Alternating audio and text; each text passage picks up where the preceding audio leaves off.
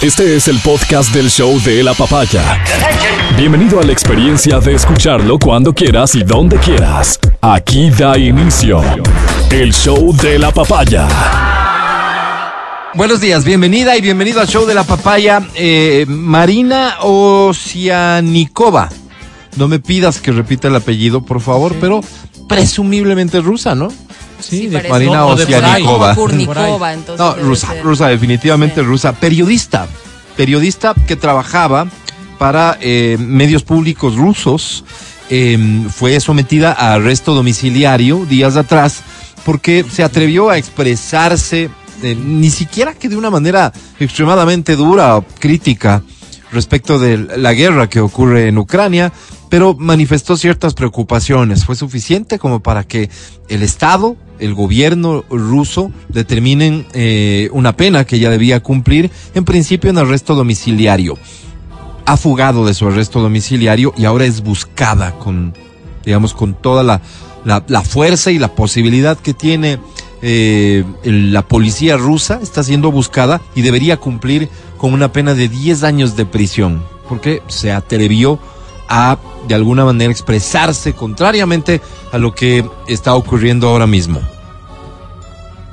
Pero por lamentable que suene esto, por indignante para muchos, ahora que estamos eh, nuevamente con un tema de libertad de expresión eh, a flor de piel en el Ecuador, eh, tal vez a muchos les resulta más sencillo comprender la importancia de garantizar esta libertad de expresión.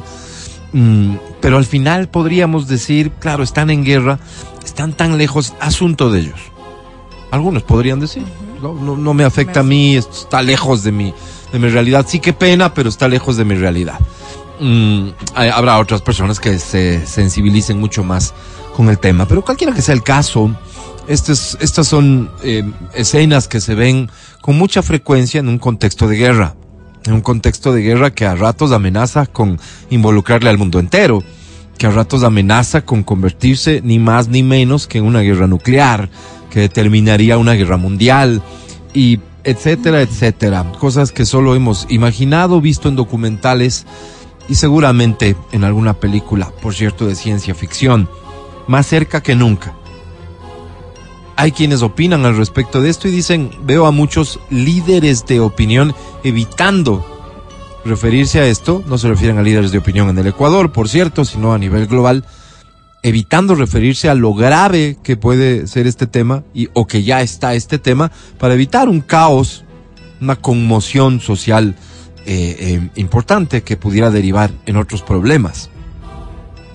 En semejantes circunstancias y quienes profundicen en el interés sobre este tema delicado, la guerra, la invasión a Ucrania, cualquiera que sea el bando, si es que tienes alguno, consciente de la gravedad que tienen estos temas, se pueden ustedes imaginar que un grupo de legisladores tomaron la iniciativa de, en su vacancia, es decir, en sus días libres, porque tienen días libres dentro de sus días libres, estos días que son 100% libres, optaron por irse a Rusia a sostener reuniones y a tomarse fotos con autoridades rusas. Cuando esto sale a la luz fruto de unas fotografías que una de estas asambleístas comparte orgullosa, increíblemente orgullosa, y no por nada, ojo, sino por eh, es realmente eh, no entender lo que está pasando en el mundo, porque luego su forma de creer, el hecho de que realmente puedan coincidir con, con el gobierno ruso, con Putin específicamente, en los términos en que se produce esta llamada por la mayoría del mundo invasión, em, asunto de ellos, pues. Si ideológicamente no vamos a descubrir ahora que tienen un relacionamiento directo, no vamos a descubrir ahora que han tenido un, rela- un relacionamiento incluso de financiamiento, operativo, específicamente operativo. No vamos a desconocer el relacionamiento que tiene el líder de la asambleísta Holguín, es decir, el señor Correa, con el señor Putin. El señor Correa ha sido empleado, ha trabajado para el medio ruso. Entonces, no sería descubrir nada nuevo al final. Pero realizar esta visita es una cosa que en serio parece como, no puedo creer que estés haciendo esto. Y si lo hiciste, ¿lo promocionas? ¡Wow! la reacción inicial de muchos de sorpresa, de indignación, otros seguramente de apoyo, ni más faltaba en su derecho están. Pero cuando trasciende que la asamblea no costeó el viaje, si es que así es, lejos de producir alegría en algunas personas, saber que no se destinaron recursos públicos para esto, generó preocupación porque se sabe que la asamblea no habría costeado el viaje de estos asambleístas, porque levanta la mano el que ha costeado. Asambleísta de apellido Novoa. Su otro apellido, Asín, es decir, es hijo de Álvaro Novoa, quien es asambleísta. Él ha costeado el viaje de estos asambleístas a Rusia. ¿Paseo de amigos? tour de solteros? Evidentemente no. El financiamiento determina claramente que lo que ocurrió fue una visita de asambleístas ecuatorianos a autoridades rusas para tratar una agenda que en algún momento alguien tendrá que precisarla y hacerla pública, ojalá, pero que innegablemente, innegablemente tendrá que ver con intereses de la familia Novoa, pues. Porque si no, ¿por qué ha de costear el viaje? No, por millonario que sea el tocayo, no veo ni a él ni a su familia haciendo este tipo de, de cosas. En el peor o mejor de los casos, dependiendo como tú lo veas, esto da cuentas de una magnífica, extraordinaria relación de amistad si es que fuese el caso de una invitación social de vamos a dar una vuelta. Estamos de vacaciones, hagamos un viajecito, un paseo. ¿A dónde vamos? A Rusia. Con todo lo ilógico que suena eso. En el mejor o peor de los casos, habla y da cuenta de una muy buena relación de amistad. Pero no creo que hace falta entender mucho de política para asumir que algo tienen que ir a ver hecho, pues, algo buscado, algún contacto. No, no estoy hablando de cosas ocultas o relacionadas con la guerra, no estoy hablando de los negocios de la familia Novoa. Unas, unas de las empresas más importantes económicamente en el país, seguramente sí. Y qué bueno que existan y qué bueno que tengan esa capacidad de exportación. Y seguramente Rusia es uno de los mercados importantes para ellos. Y que ahora estará afectado por el tema de la guerra. Pero por supuesto, y la afectación llega también al Ecuador y a la gente que ahí trabaja. De eso no hay que alegrarse, hay que lamentarlo. Pero, caray, los asambleístas, ¿qué fueron a hacer allá? Me encantaría preguntarles, pero las respuestas dudo mucho que yo les vaya a creer. Y no precisamente porque vaya a ser algo oculto, malo o lo que sea. No. Sino por lo, perdón el término, pero torpe de la coyuntura, del momento, del timing. Y probablemente, y probablemente porque eso develaría que hay una relación bastante más estrecha de la que se ha pensado entre fuerzas políticas que, entre sus líderes al menos, y poniéndole la cara a la televisión, se declaran la guerra y se declaran enemigos. Porque si algo fueron a hacer en representación de, o haciendo uso de su representación, como asambleístas, en beneficio de, por legítimas que sean, aspiraciones de las empresas X, eso da cuenta de un vínculo, pues. Y sería mejor que nos lo digan frontalmente. Pero en fin, lo que preocupa y lo que ha manifestado el canciller de la República es que todo esto puede ser interpretado como posiciones del Estado. Al final ellos también tienen una representación del Estado, son asambleístas. Y que al, al gobierno le va a corresponder, por un lado, solicitar respuestas a estos asambleístas de qué es lo que fueron a hacer si no me equivoco, ya les han requerido. Y por otro lado, con seguridad dejar en claro que la posición del Ecuador en esta guerra es la que es. Condenar como buena parte del mundo lo hace, condenar una invasión y hacer un llamado a la paz. Aquí le inicio el show de la papaya. Buenos días. Oye, este, es que el concierto de Daddy Yankee fue muy exigente por lo que pude apreciar en algunos videos hasta el momento. Matías Dávila, ¿cómo estás? Buenos días. Amigo mío, ¿cómo estás? ¿Cómo has pasado? Buenos días. Sabes que vine escuchando, estaba escuchando desde desde hace dos días vengo escuchando un tema Ajá. sobre eh, psiquiatría, psiquiatría, mente, me encantan esos temas, ¿no? Cómo Ajá. funciona el cerebro, que no es muy conocido, es uno de esos órganos menos conocidos, digamos, ¿no? Se hace mucha investigación al respecto. Y eh, una de las cosas que veía era cómo nosotros encaramos el día a día. ¿Cómo encaramos? Nosotros tenemos que tomar un sinnúmero de decisiones todos los días para poder vivir. Un sinnúmero. ¿Será que tomo café? Esta vez me tomo un chocolatito, tostada. Desde pan. las cosas más elementales Desde lo más elemental decisiones. hasta las cosas más Me baño, grandes. no me baño. Exacto, me baño. Ok, En tu caso sería me baño, no me baño, me baño. etc. Entonces, ¿cómo nosotros ah, tomamos esto, este día a día, este, este, esta vía, esta, estas decisiones de vida del día a día? Mira, y hay tres cosas que han sabido hacer que nosotros tomemos Que decisiones. inciden en las ¿Cómo qué? decisiones. La primera cosa es nuestro sistema de creencias. Ok. ¿En qué creo yo? Ujú. En todo aspecto. ¿En qué creo yo? No solo en la parte política y religiosa, sino en, en qué creo moralmente, por ejemplo. Ya. ¿Estoy de acuerdo con esto? ¿No estoy de acuerdo con Ok. esto? Estoy. Todas las. Podríamos decir formación. Si tu sistema de creencias, ¿Mm? tienes, que tener- tienes que. Lo que tienes viene ya con vos. Ahí y está. tiene que tener muy claro cada uno lo que es este sistema de creencias, cada uno. Con respecto a, me ocurre un tema por poner cualquiera, a la vida animal, ¿qué pienso? Sí. ¿Sí? Para que no te coja desprevenido después de decir, no sé por qué, pero los perritos no hago clic. con-". A ver, ¿qué piensas sobre la vida animal? ¿O es solo con los perros? ¿O solo con los gatos? ¿O solo con, ¿entiendes? Es el sistema de creencias. El segundo es el ánimo Ok. el ánimo va a incidir en la toma de decisiones. Entonces, por ejemplo, llega tu hijo y te dice, papá, hoy saqué cero en matemáticas. Si ese día tuviste un problema en el trabajo, si ese día te dijeron que eres un idiota incompetente, no sé qué, en el trabajo, ese guagua chupa en la casa. Ajá. Encima más que me está pasando lo que me está pasando y vienes vos a decir que sacaste cero en matemáticas, animal, Claro. Te parece a tu mamá y todas esas cosas que hemos oído, ¿no es cierto? Inapropiadas. inapropiadas. Pero si te ascienden Ajá. y te duplican el sueldo Sí, y el claro, hombre claro, llega y estado dice. Claro, Sí. un vos le dices, mijo, chévere. vamos No a comer una nada, pizza, claro. vamos a conversarlo, papito. Sí, Yo Las vas a ver que no siguiente todo. examen. Sí, Eso sí, no pasa define. nada. ¿Te das cuenta? Y es la misma acción, ¿verdad? La misma acción. Ajá. Y la tercera cosa, que es una cosa que tiene un- nombre rarísimo, es el sistema, raticu- re- sistema reticular ascendente. Ok, ¿Qué ese, hace ese este sí no lo entiendo de entrada. Ok, ¿qué hace este sistema?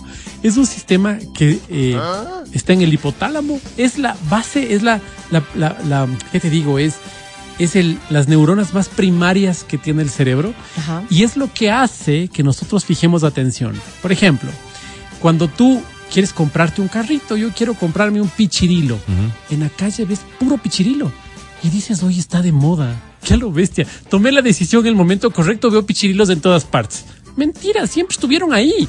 Solamente que antes no eran foco, no les ponías atención. Interesante. ¿Me entiendes? Entonces, voy teniendo, este momento se me ocurre a mí, eh, mire lo que me pasó ahora. Estoy atrás de un curso y este curso es de biodecodificación. Sí, quiero hacer este curso de biodecodificación. Entonces, estoy pensando en el curso, a ver, voy a ver opciones y todo. ¿Vas a creer que me subo a un bus ahora y me encuentro con una persona que fue la que me habló hace cuatro o cinco años acerca de la biodecodificación? Me dice, ¿cómo estás? Me pareció Así de la nada. Me parece tan chistoso porque todo se enfoca, ¿me entiendes? Llámalo milagro, llámalo energía, llámalo como quieras llamarlo. ¡Paj! Me encuentro con esta persona. Entonces me parece súper interesante porque hace un rato eh, le contaba esta experiencia a una prima mía que está en el exterior y me dice, ¿cuánto cuesta el curso? Me gustaría aportar. Entonces se van dando las cosas. Entonces estas tres, estas, no sé si regalar porque es bien caro. Entonces... ¿Qué tan esta- caro? Son unos 1500. Entonces, esta, esta, esta malla permite que vayamos tomando decisiones. Entonces, es muy importante rever nuestro sistema de creencias. ¿Qué creo con respecto al, al LGBTI? A ver, ¿no será momento de ponerme a pensar, a ver, ¿qué, qué pienso sobre ellos? Eh, había tenido muchos paradigmas en contra de ellos. Y si me pongo a pensar que es mi hijo, la persona que es un homosexual, ¿cambia? Así cambia, porque está sobre, el, el amor está sobre. Ah, qué interesante. Y vas cambiando tu sistema de creencias. Y es importante hacerlo a través de principios. Sí, no a través de valores, sino a través de principios, que es el bien, la verdad, la honestidad, la solidaridad, etcétera. Entonces es muy interesante esta, esta forma, porque como ves, no es que tomo decisiones de loco, puedo, puedo decidir cómo tomar decisiones a través de estas cosas. Mi estado de ánimo puede cambiar, es, es vulnerable a que cambie a través de mi actitud, ¿sí? Y la otra cosa, ¿en qué estoy enfocado? Si estoy en lo que te pasa en las películas de terror, te enfocaste en el miedo, bajas a, a coger una taza de agua en la cocina Eh, y sientes que te ven de abajo Sí, del, del, Se mueble, se cierra la sí. puerta y pasa un montón de cosas. Nunca pasó, ¿me entiendes? ajá. Entonces me parece interesante esto y quiero compartir A mí con también, ustedes. te agradezco mucho por hacerlo, mi querido amigo Matías Dávila. 933, Sadio Mancero, ¿qué tal tú? Buenos días. Hola, buen día. Oigan, me trae porque eso de Daddy Yankee ayer, porque él hablaba, entonces uno viene así.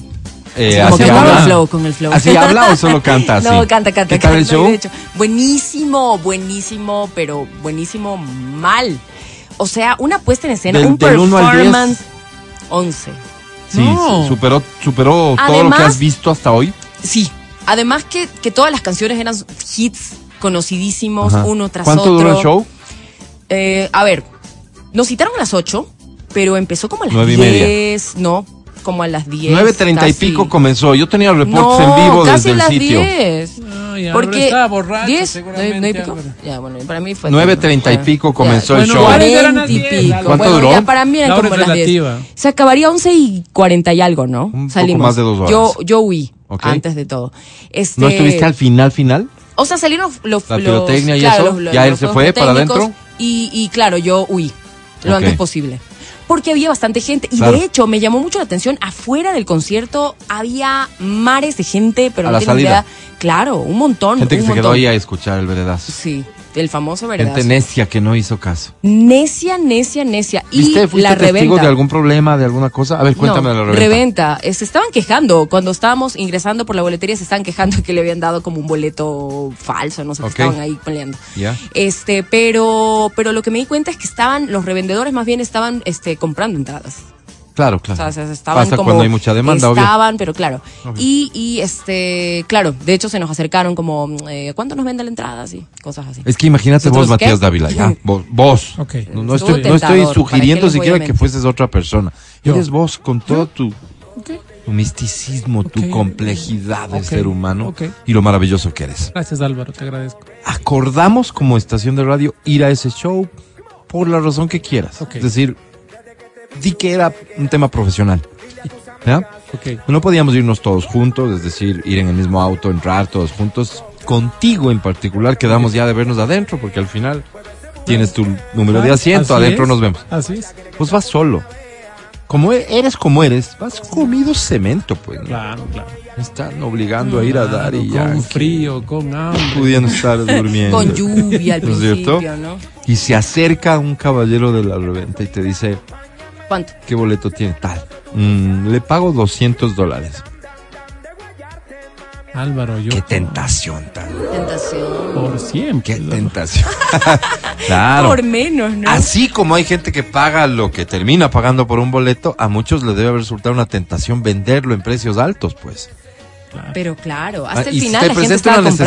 comprando. O sea, de hecho, fíjate, no me parece, claro, tienes que tener mucha visión. No me parece de locos entrar en el mundo de la, de la reventa, en una reventa decente.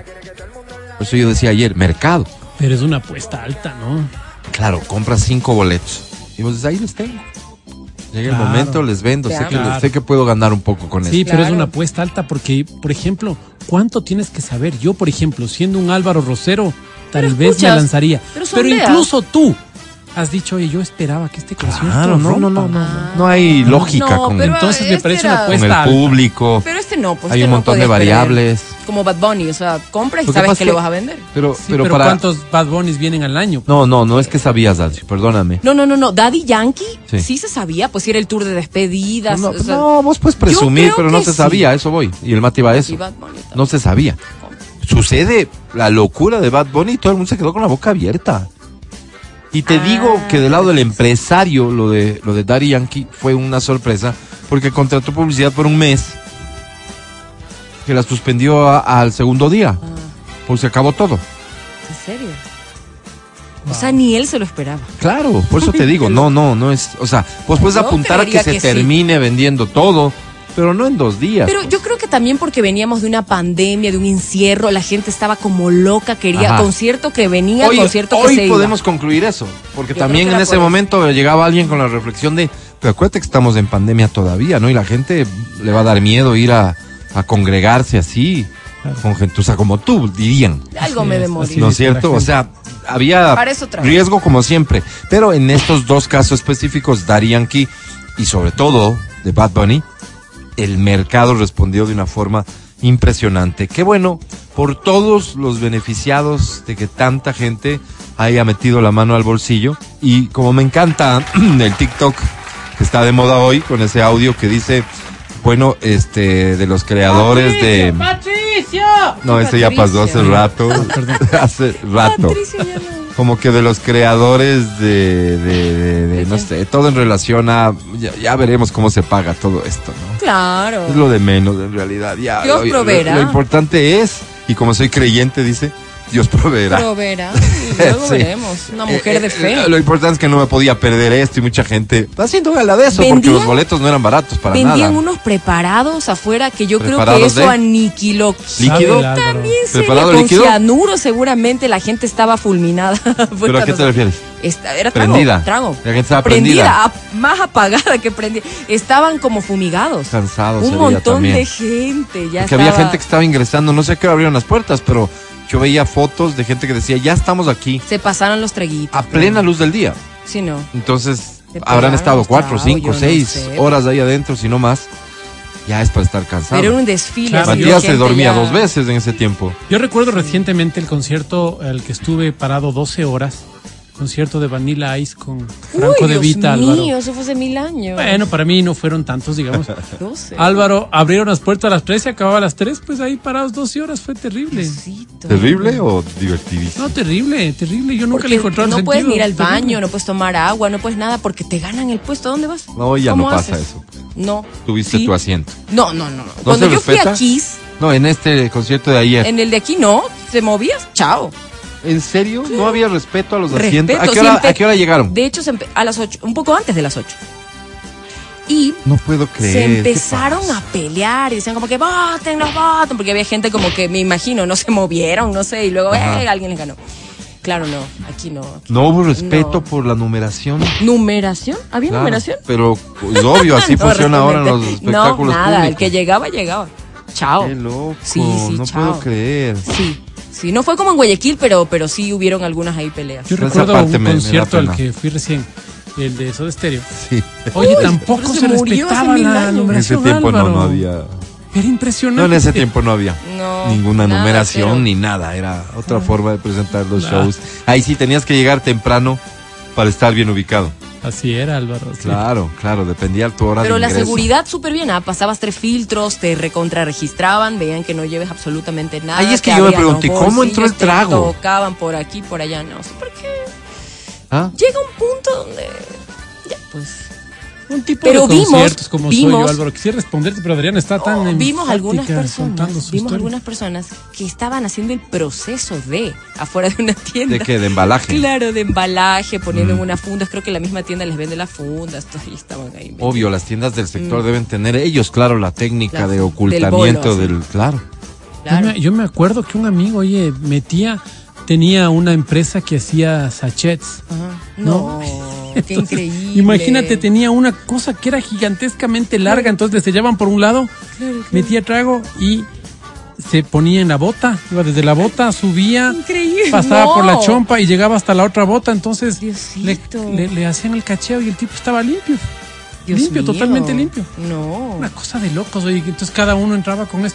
Te, te hablo de un concierto reciente, el de todas las voces, todas. Todas las voces, estas de mil años. Bueno, comenzamos no con todas las voces todas, está prohibido en este programa. Te damos la bienvenida al show nuevamente. Quédate con nosotros hasta el mediodía. Este es el show de la papaya. Eh, tu reporte, por favor, del concierto de Daddy Yankee, el Big Boss, que ya se despidió de Quito, Ecuador. Y es chévere ya una vez sucedidas las cosas, entrar en el análisis, porque hacerlo antes podría desencantar a algunos.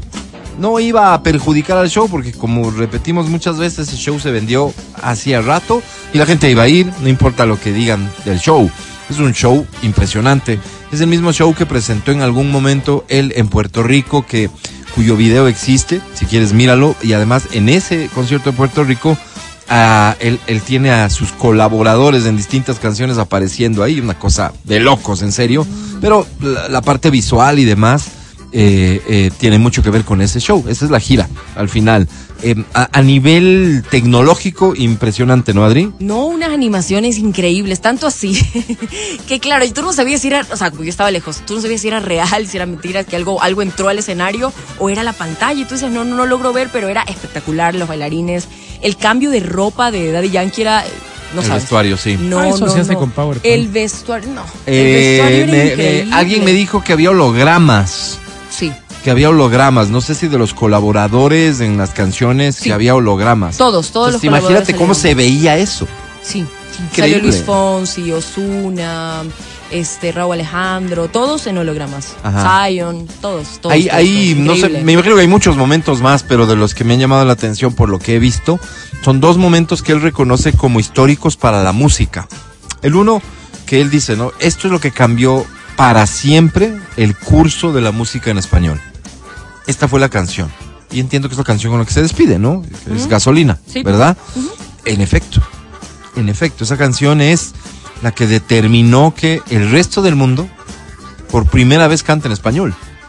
Una canción que logró un posicionamiento brutal y que, eh, sin duda, si uno se, remonta a ese como un hecho que tal vez llamó la atención hacia las canciones en español, determinó un antes y un después. Esto no hay duda. La influencia de la música en español en el mundo. Y ya seguramente no solo respecto de ritmos urbanos como este. Es momento clave, Daddy Yankee protagonista. Y el otro en el que él es protagonista, aunque no el único y tal vez ni siquiera el principal, es en el que él presenta la canción más importante de la década 2010 a 2020 y es la canción de Luis Fonsi Despacito, en la que participa Yankee y que hay toda una historia detrás en, en donde el propio Luis Fonsi platica que no era él el que estaba en principio llamado a, a ser el colaborador en la canción, sino otro artista urbano y que las cosas se dieron de la forma que se dieron para que sea Daddy Yankee. Esta canción habría tenido el éxito brutal que alcanzó sin la participación de Daddy Yankee. Muchos creen que no. Muchos creen que no. Y esta canción no es precisamente una canción del reggaetón de ese que tú odias. Esta es una canción en la que vas a tener que reconocer que hay, hay cosas que son rítmicamente que están muy bien. Y que líricamente no hay nada de eso de lo que se le acusa al reggaetón. ¿No es cierto? O sea, está, está todo bien, digamos. Hay mucha sensualidad, pero no llega a ningún punto de, de misoginia que podría considerarse, digo. En fin, esta canción es del otro momento icónico para la música en español, porque igual alcanzó unos récords brutales eh, en plataformas universales que también eran récords para canciones en español.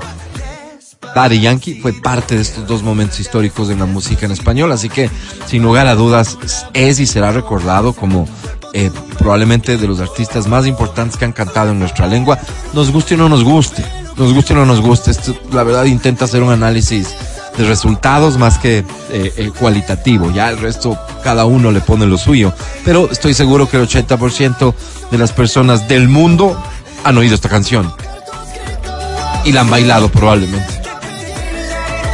Esta es la incidencia, ¿no? De, de, de Daddy Yankee. Por eso digo, mira, escucha esta parte. ¿Habría tenido el mismo éxito? ¿El mismo impacto? No. ¿Quién sabe? Nunca lo sabremos, de hecho, algunos pensamos que no.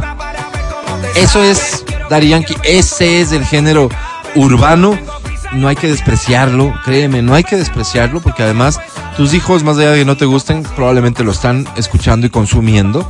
Y si hay cosas que deberían tener filtros dentro de los géneros urbanos mismos o de otros géneros que siendo urbanos porque lo urbano es más bien del origen no precisamente se remonta al reggaetón rítmicamente quiero decir eh, eh, hay otras cosas que traen una lírica muy fuerte. Muy fuerte muy fuerte que probablemente no quieras que sea la lírica que incida en la forma de pensar y sentir de los tuyos. Así que préstale atención. No es el reggaetón precisamente en donde están incorporadas, no en todo el reggaetón, las ideas con las que no coincides, puede haber otros géneros. Me llamó mucho la atención encontrarme con una publicación de una periodista, a quien no conozco, pero resulta que es periodista porque un poco la estoqué. Eh, escribe para, es- escribió para la mayoría de medios impresos del país. Hoy escribe para una importantísima revista que tiene un contenido cultural relevante. Me llamó mucho la atención su tweet que decía, eh, no puedo creer eh, como que el, pésimo negocio que fue irme a Daddy Yankee, un concierto, hablaba del de Guayaquil, Mm, no tiene nada que ver el lugar donde se hizo, pero ella fue allá. Eh, el costo-beneficio, pésimo, eh, es como show terrible, este, la misoginia en todas sus canciones y que esperaba muchísimo más. Y que en nuestro mercado vemos tan poco show que nos conformamos y llamamos buen show a cualquier cosa. Entonces era su opinión sobre un show al que ella asistió, pero era tan dura su crítica que vos decías, es el caso hipotético que yo planteaba hace un rato. Le obligaron a ir. Sí, pues le regalaron. O sea, no cabe ¿Entrada otra. Porque, ¿cómo comprendes vos que no está hablando de, en cierto detalle, sí, pero no está hablando cuando dice misoginia, no está hablando de algo que descubrió en ese momento. Pues, las canciones de Daddy Yankee estaban ahí, como para saber que si ella considera sabía, que, pues, que iba a escuchar. que, que ese es el contenido lírico de Daddy Yankee, sabía con lo que se iba a encontrar. Y luego llamarle pobre como show al, al concierto de Daddy Yankee da cuenta de poco conocimiento eh, en ese sentido y de valoraciones personales. Todo el mundo tiene derecho a hacerlas, pero me llamó la atención eso. Y, y me seguirá llamando la atención siempre como alguien. No me llama la atención el hecho que no les guste, me llama mucho la atención el hecho de que para manifestar los argumentos de no gustarles se quedan en unas generalidades que no se merecen todos los artistas urbanos. ¿Sabes qué? Sobre el tema, yo tengo algunas apreciaciones, verás, ¿no? A ver, Eh, yo creo que la crítica es contra la cultura urbana. ¿Sí? Eh, ahora, cuando hablaba del sistema de valores hace un rato, yo creo que es, hay, uno, uno tiene que ser muy claro en esto. ¿Qué es realmente lo que no me gusta? A ver, no me gusta que utilicen el sexo a cada rato. Ya. Perfecto. ¿Eso no te gusta? Perfecto. ¿Cuál es tu conducta con relación al sexo? ¿Qué, ¿Cuál es tu consumo de porno? ¿Qué tan, qué tan, eh, qué tan tolerante eres versus a que el compañero de al lado te mande el porno? ¿Qué tan, porque tal vez tu tolerancia sea cero con respecto a ese o tema. sea, que seas congruente. Exacto, en cuyo caso serías totalmente Claro. coherente. Ajá.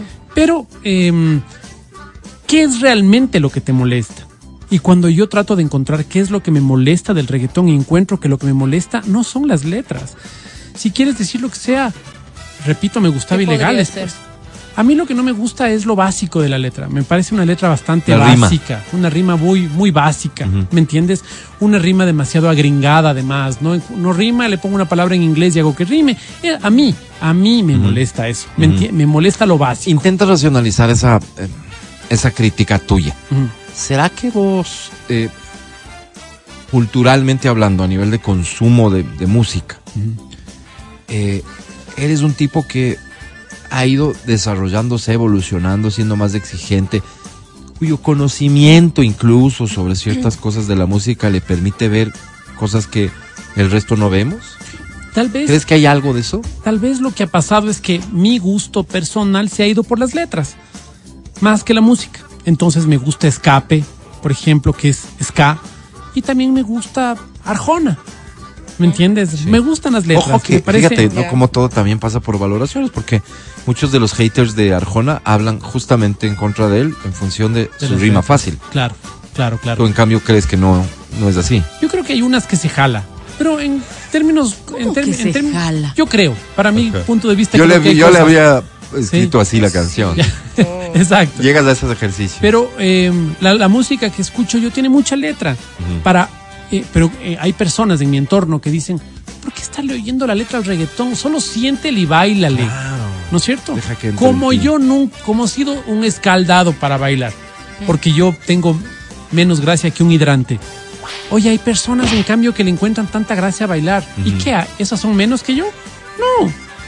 No son más ni menos que yo, son diferentes. Ah, pero ¿Me acabas de decir algo que lo ves tú y lo piensas, lo piensas tú y lo sientes tú.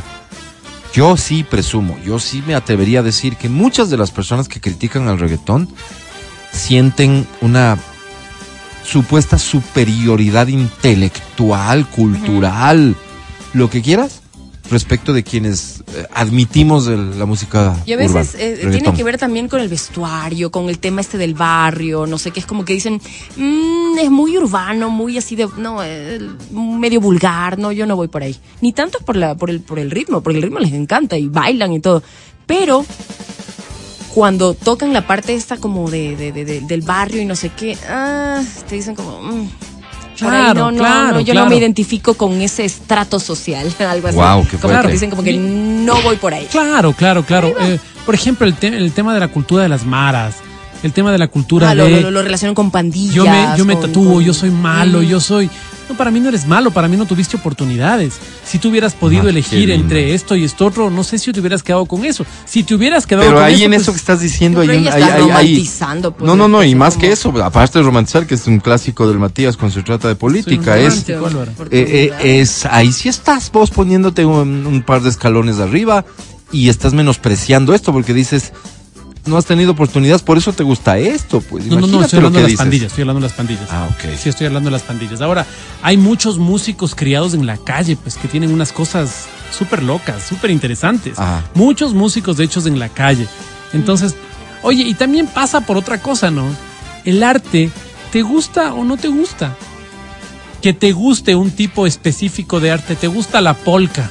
Oye, a mí la polka me encanta. sí. ¿Eso no te hace prorruso? ¿Eso no te hace más intelectual? no solo raro Eso te hace... raro para tu entorno Ya, por alguna razón de tu vida, tal vez tu abuelita era No, rusa. pero eres ¿te raro para tu entorno. No, a mí no me gusta la polka. pero si es que fuera el caso eres Claro, raro claro. para tu entorno Raro para tu entorno, Ya, estás claro. en Quito Ecuador Claro, campeón ahora, ahora yo te digo una cosa. Ese es otro tema súper interesante. Contentarse con lo que a todo el mundo le gusta, con las opciones que ahora tenemos. A mí me parece pobre. A mí me parece pobre. Porque me, me gusta descubrir. Y yo me reconozco pobre en un montón de aspectos. Por ejemplo, en, el vestime- en la vestimenta. Yo soy súper básico, verás. Súper básico. Y hay personas que se acercan y me dicen, oye, eres mamarracho, loco. Ya, pues. Ya, pues, o sea, esa, esa facha pero ya. a vos te tienes en cuidado Eso particularmente sí, y posiblemente les tenga sin cuidado a las personas que critican, que, que critican con respecto al reggaetón y les gusta el reggaetón, digamos, si no te gusta no bailes nomás, pues brother. claro Problema no tuyo, ¿no es campeón no vas a venir a medir mi Claro, no. mi nada en función ni de nada. lo que exacto, para vos sea importante Exacto, exacto. Es No, cosa de es cada uno. cómo ha equivocaste. cambiado la preferencia en cuanto al reggaetón. Recuerden que antes el reggaetón sí era más de barrio, más tema pandilla, se, aso- se asociaba mucho con que estas personas habían estado en la cárcel, habían tenido algún problema, algo así, ¿no? Siempre se hablaba de drogas en las canciones, de alcohol, de vicios, de cosas. Y Ajá. ahora, con el pasar de los años, es como que la gente dice, oye, ahora como que me gusta el reggaetón. Y conozco mucha gente que antes odiaba el reggaetón y ahora lo vi, veía las historias de Daddy Yankee. Y es como, cómo ha evolucionado también el pensamiento de la gente. Es como, "Eh, o sea, antes no me gustaba, pero ahora sí, sí hay un par que me gustan. Y es como que ya la gente va aflojando en el camino. va a pasar por presión social incluso, por, por, por un tema de consumo lógico, o Que sea, a donde, toca, ¿no? a donde vas, que te acostumbres y que dejes de ver lo feo, además porque mucho de la crítica está basada en ideas que se sembraron en tu cabeza y donde no hay ningún raciocinio. Yo ¿Qué quiero te- poner un ejercicio, dale. Que te guste o que te disguste. Sí, de acuerdo. Sí, mira lo que pasó con Calle 13. Ajá. Me encantaba Calle 13. Sí. Me encantaba. A mí también. Hasta, hasta que empezó el tema de eh, apología al consumo de drogas. Ya. Para mí no. No, a mí también. Y te puedo decir que me encantan ciertas canciones de Calle Ay, 13. ay, tienen buenas Ah, canciones. Tienen buenas Mira, canciones. rítmicamente la canción Latinoamérica me encanta, me llega, o sea, creo que creo que está hecha para llegarte, para conmoverte. Pero la lírica me resulta despreciable desde todo punto de vista, Claro. porque la forma de pensar de Porque va el de- tema político. de De René, Residente. no, coincido para De acuerdo, nada, de ¿entiendes? acuerdo, de Nos pasa a todos, qué bueno que nos pase a todos. Mira, te hago un ejercicio sencillo. Rumbatón es probablemente el sencillo promocional más reciente de Daddy Yankee, con el que podríamos decir concluye su, su carrera, pues. ¿Ok? Esta canción. Te, te voy a leer la letra, ¿sí? Porque, porque a veces como que escucharla ya no le presta atención. Cuando está sonando, Claro. solamente te pones a mover el cuerpo. Una canción pegadísima. Un hit, un hit total. Quítale, por favor. dice, yo me caí igual que tú y me levanté. Poquito a poco, todo ese mal lo superé. No dice todo ese mal lo superé, dice todo ese mal lo superé. Lo hacen para facilitar la, para facilitar la rima. En un día no se quiere, tampoco en dos se olvida. Como quiera, hay que vivir la vida. Así que dale movimiento y bailame. Vamos a amanecernos bailando. Bailame. Baila conmigo, bebé. Ay, Álvaro bebé. Que las penas se olvidan, se olvidan, se olvidan bailando. Bailame, que el pasado ya se fue y contigo solo quiero yo bailar el reggaetón. Bailemos reggaetón. Y así de lado a lado y etcétera, etcétera, etcétera. Hay personas, si tú les dices, Daddy Yankee, ¿cómo puede ser eso? Pero, ¿por qué?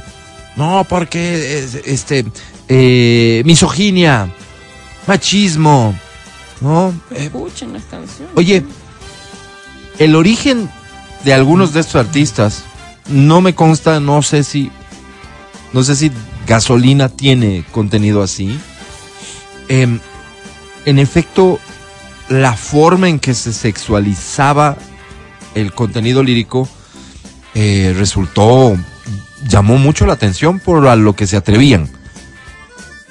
Yo escucho canciones hoy de estos, de los grandes artistas y no encuentro un párrafo, una línea en donde uno pueda decir, mira lo que ah, el llamado que hace a qué y qué tipo de contenido tiene. Canciones por cientos que sí hacen. Artistas nuevos u otros artistas que de frente sostienen esa forma de, construir roll, su el rock and roll. El propio Claro. rock and roll. Olvídate ya del género. Ahí están.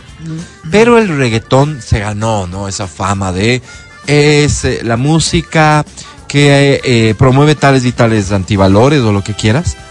Y ya con eso se quedó un montón de gente y por eso rechaza la música. Te estoy intentando forzar que te guste ni mucho menos. Pero podemos convivir de una manera más pacífica y mucho más racional a través del respeto. Y el respeto proviene muchas veces de que logremos entender mejor lo que la otra persona piensa o siente. Así o de lo que al simple. que no le gusta también, ¿no? Sí, claro.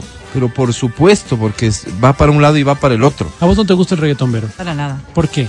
A ver, no me gusta, yo voy a decir, eh, algunos temas de Dayan que me parecen solamente muy rítmicos, como hay algunas canciones del reggaetón que me parecen supremamente rítmicas y si uno hace una, un ejercicio de no escuchar la lírica, puedes disfrutar mucho de una canción de reggaetón. Ahora, hay un montón de circunstancias que están ligadas al reggaetón, que muchas de sus líricas eh, son absolutamente machistas y hay una expresión de misoginia muy, muy, muy grande porque se cosifica a la mujer y eso es quizás el concepto que no están entendiendo muchas personas.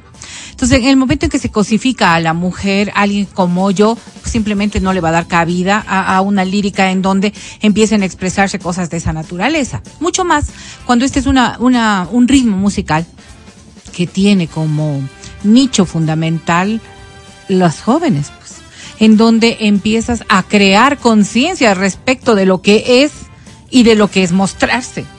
Como mujer me refiero. Entonces creo que hay muchos antivalores que están ligados precisamente a esta expresión.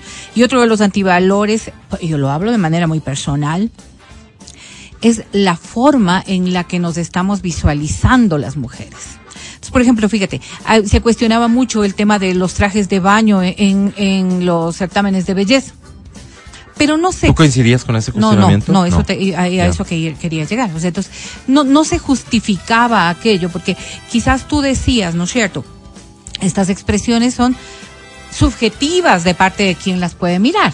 Ajá. O sea, habrán personas que, obviamente, como todo, como todo, si vas con una minifalda, si estás con un short en la calle, podrá generar dentro de esa subjetividad un criterio nefasto en cualquier hombre, como podrá tan solo permitir que se admire el cuerpo de una mujer dentro de lo que implica la belleza y no más allá de aquello. Pero el reggaetón tiene, en cambio, un perfil en donde, desde mi punto particular de vista, se observa que el baile es excesivamente vulgar. Y esta vulgaridad, como lo miro yo, hace que las jóvenes empiecen también a observar esas como conductas naturales y normales. Eso es lo que me preocupa y lo veo como un antivalor. Porque si nosotros estuviéramos viendo que estos son comportamientos en donde tú tienes la decisión de hacer con tu cuerpo lo que te venga en gana, definitivamente. Pero si estamos dándoles herramientas de construcción social a las adolescentes pensando que estos son los aspectos positivos que hay que relevar, mi risa. Entonces, Burlona. entonces en realidad yo creo que ese tipo de cosas sí tienen una repercusión, porque no estamos hablando de mujeres con conciencias hechas, no es una Adriana Mancero. No, no, escogiste un mal no, ejemplo. No, no, perdón, perdón. Que disfruta de la música y que le da los niveles y las características acordes. A, a su desarrollo. Exacto. No, no, estoy hablando de muchachas de 13, Que de bailo 15, de decentemente 16 años, también, ¿no? en donde si tú vas a una fiesta, tú ves lo que pasa. Tú vas Entonces, a yo una fiesta, tú ves creería- lo que pasa. Yo creería que sí hay una construcción en donde los valores sí se están trastocando. Por eso no me gusta el reggaetón. Por eso tan solo, lo digo. O sea, si fuese un, un tema O de... sea, ¿crees que te orilla, o sea, como joven te orilla a una Está- mujer a, a- a está- que Claro. baile de una forma eh, erótica, Sí, sí, ¿no? Claro, vulgar. no, no, ni siquiera, de- ni siquiera erótica. Vulgar. Vulgar. Entonces, Esa salsa claro, que bailaba mi papi y mami, esa salsa erótica también era como media. pero no era vulgar. No era Pero sí vulgar. Pero- porque es una demostración. Y- y Defíneme vulgar, Mati. Matías decía hace un momento. Defíneme vulgar, Pero por favor. para mí, pues. Exacto, pues. Para Por esa época, Pero, pero hay pues. una cosa, la Vero nunca ha dejado de decir, para mí, Sí, lo ha sí, dicho sí, tres sí, veces en sí, su look. Pero es que adicional, fíjate, me pero parece porque muy cae, interesante. pero caen todos los juicios de valor. son propios, pues, Álvaro. Sí, claro, pero caen todas las generalizaciones, pero cae en todo lo que el momento en el que querramos construir, porque el hecho de que todos tengamos derecho a decir lo que pensamos no quiere decir que no intentemos o podamos en algún momento hacer un ejercicio para construir un análisis más objetivo. Y por objetivo me refiero justamente al hecho de, a mí el reggaetón no me gusta porque provoca esto. Claro. Estás hablando de una Pero forma de la bailar. Esa es la objetividad propia. Es que no es solamente, a ver, perdón, perdón, perdón, Alvarito, no es solamente la forma de bailar. Es lo que estás motivando sexualmente. Y ya saben que yo tengo una, una idea de la sexualidad que tiene que ser integral. Claro. Y ese, esa integralidad significa también un aspecto de moralidad que es muy subjetivo, pues. Exacto. Entonces, por supuesto, para mí no, para mis hijos no. Y tanto hemos hablado de este tema aquí que mis hijos no consumen reggaetón. ¿Por qué? Porque tienen No, una no, concepción no. totalmente Brava. distinta Sí, sí, sí, todo de lo bien. que implica No. la- el gusto musical o los bailes No, o no la profundices en eso porque créeme que cada vez que sigues hablando sigues cayendo en esto que deberíamos evitar. ¿Por qué Algún evitar? momento, ¿Por qué evitar? porque digo, eso también deberíamos nos deberíamos vernos llamados algún rato hacer un análisis más objetivo. Entonces, ver, a ver, a si ver. la objetividad vuelve a partir de lo que vos crees, no, no, vamos a llegar a nada. Es que la Objetividad, por objetividad ejemplo, está dada, me por ejemplo, ¿en qué, Alvarito? Objetividad. El reggaetón, esto no, no es cierto. El reggaetón esto, No, pues. no es cierto. El reggaetón esto, es mira los episodios Vero, que después Vero. de una escena social fuerte en una discoteca se ha dado con a consecuencia de esto. Solamente te pongo un ejemplo para que podamos recordarlo. La cantidad de, ge- de, de- de fiestas clandestinas que se dieron o que se siguen dando entre jóvenes, muy jóvenes, en donde hay sexo dentro de las discotecas escuchando este tipo de música. Entonces, claro, estamos hablando, estamos hablando de cosas puntuales, reales, objetivas. No es solamente mi subjetividad respecto de lo que presiento es, del género. no, no es solo tu subjetividad, evidentemente es tu prejuicio y es tu ignorancia. Pero hay una cosa. Porque una cosa. decir que las fiestas donde esto se escucha Se provocaron motiva, esto se motiva. es hacer un análisis, primero desconociendo el hecho, porque te tengo que preguntar, Vero, ¿tú estuviste ahí? ¿Tuviste algún contacto con alguien que haya estado ahí? ¿Tienes alguna constancia de lo La que acabas de decir? información, Vuelvo a, la, a la lo que te decía. información Objetividad policial, a partir de qué? Lo que dan como ¿Pero qué- informe qué que las el parte autoridades policial, que Vero? Pero hay una la cosa, hay actividad una cosa. sexual que se estaba practicando sí, pero, allí, pero a estás hablando consecuencia de de lo lo- que estaban haciendo. A consecuencia de, eso es lo que vos le agregas y hay que, cosa, y que nos remite al Hay tema y que es gravísimo, Mira, mira, mira. pues, No, no Vero. es grave, a Álvaro. consecuencia del reggaetón se daban fiestas clandestinas A ver, a ver, a ver. donde había Escúchame, escúchame. actividad sexual escúchame, no consentida. No, no, no, no, no. Afirmarlo, No, Lo de, no consentida lo estás diciendo tú. Wow. No. Al contrario, ¿por qué, Wow. ¿por qué consentida, Álvaro? ¿Y por qué es mi preocupación mayor? Ah, porque, la- la- las canciones hacen que las promueves, niñas y los niños quieran li- tener sexo. ligerizan este tema, ver, ponen en un estado en donde las cosas no se analizan a conciencia. Muchachos, muchachos. Afirmarlo o negarlo sin data es subjetivo. Exactamente, pero a lo que voy con la objetividad, pues. Claro, es que mira. mira, lo que dice. Pero objetivo desde mi percepción. Por lo mismo. No, no, no, eso riñe Pero- con el concepto de objetividad. Pero- objetividad No, es decir, el reggaetón provo- promueve el sexo. Espérate. Te- te preguntaba no, a ti cuáles escúchame. son los hechos El reggaetón promueve el sexo. No, no puedo decir eso. Si voy a ser objetivo, tengo que decir estas canciones, tales canciones. Podríamos sí. llegar hasta tales artistas. Sí, sí, sí. Tienen canciones que promueven esto. Claro, por supuesto. Por eso, Así yo de hablaba de una, simple. por eso yo hablaba de una cultura urbana. Creo que cuando ya oyes una cosa, dices, como nuestros papás cuando éramos niños, ¿no? El rock es satánico. El o rock decir te el vuelve bruto, te el vuelve, te vuelve Depresivo, melancólico, depresivo, borracho. Oye, no, pues. perdóname, pero el rock, hay rock que es muy bueno. Hay yo que escucho una banda que se llama lo que sea y que tiene unas canciones buenas. Hasta No significa que todos sean malos ni todos sean buenos. Ni que todos pero- estemos preparados para escuchar algo de lo que estamos hablando el día de hoy.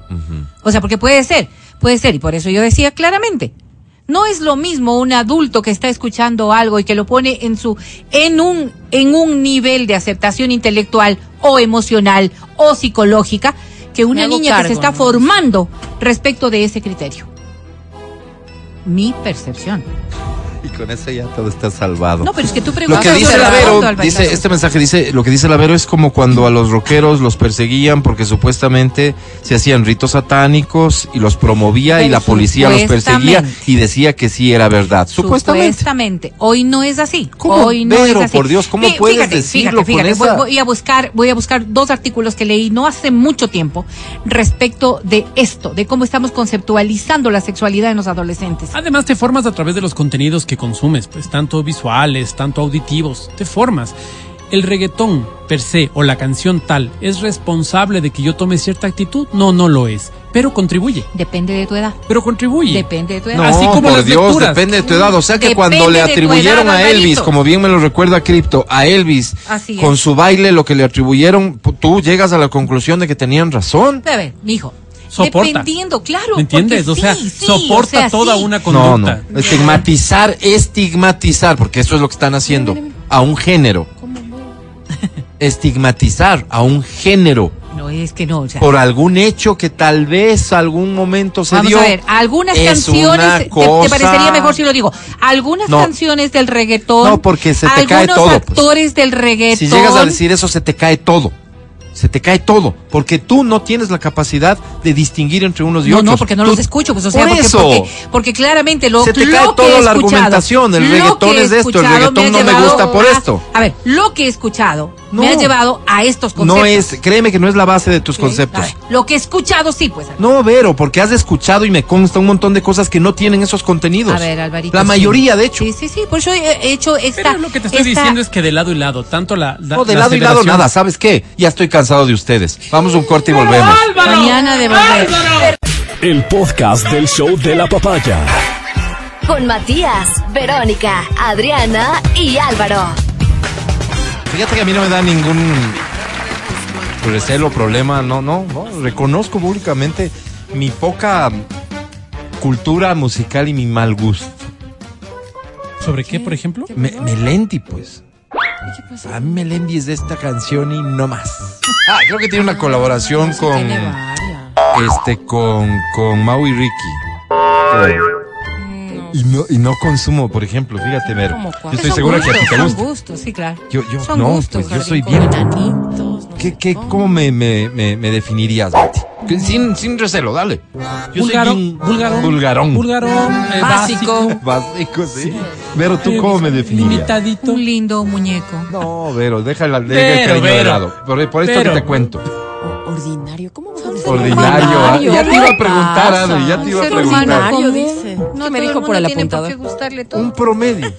Ay, porque es del ñaño. Un promedio. Un promedio es decente, ¿no? Pero Oye, no, Melendi. Melendi, Educado. Para mí, Sí. esta. O sea, un po- ¿En serio o sea, debe tener, debe tener un montón de canciones chéveres. Pasa, pero me cuando viene ubico esta. llena, Sí, pues. llena. Me ubico esta. Esta no me ubico. No, es que, por ejemplo, fíjate, voy a decir algo, ¿es cierto? No tiene que ver con Melendi, no tiene que ver con el reggaetón. Son gustos. Si viene Serrat, que ya, por cierto, viene a su gira de despedida. No. Pero ya dijo que se despedía No, no, esta sí es, pero- ¿Cuántas esta sí es despedida, despedida. A ver, Final, ¿tú puedes final, así decir algo de Serrat? ok, final. Este sí, este para mí mensaje Serrat Serrat es maravilloso. Ya no, Serrat. O sea, para mí que- Serrat es maravilloso. Su lírica me parece solamente hermosa. Está Me parece abusando como la recurso de venir súper tanto, ¿no? linda. Retémonos. A mí me parece esto un. Un mano a mano hagamos, Álvaro. ¿Qué? Daddy parece Yankee súper- Saca tu Daddy súper Yankee. franco y honesto. Saca tu carta Daddy Yankee. Ponme Serrat, lo que quieras de Serrat y yo te doy mi juicio de valor. Yo no, yo no escucho Serrat. Claro, Más claro. allá de una o dos canciones que me imagino todos las sabemos porque. Saca tu Claro, cartita porque Bad sí. Bunny, Álvaro. Exacto, exacto, exacto. Yo de Bad Bunny sí no sé nada. Nada, Claro. nada, nada. Claro. Nada. Me pueden poner a Bad Bunny Pero con otra persona y. Vero, gracias, capaz gracias que- siempre. Es que tu inteligencia que digo, a veces le no aporta más de lo cuál. que creemos a este programa, Vero. No sé cuál es Tu cuál. buen gusto, tu, Tu garbo musical, lo ¿no? que eres. Oye, ¿con qué te gustaría este, este duelo? Vamos, vamos. Duelo de caballeros, ¿no? Vamos, duelo vamos, vamos. a la antigua. Serrat versus. ¿Con qué te gustaría? Ahí Serrat me encanta de ejemplo. No estamos hablando de género, no se trata de flamenco, no. no. Me parece que Serrat de una u otra manera constituye un ejemplo de un artista de la élite. Oye, oye, oye. Intelectual, cultural, econ- como quieras. Oye, oye. Sí. Pero podríamos hablar de género. Podríamos también hablar de género. Porque si vos te pones a pensar construcciones como las de Metallica, por ejemplo, no hace cualquier rockero.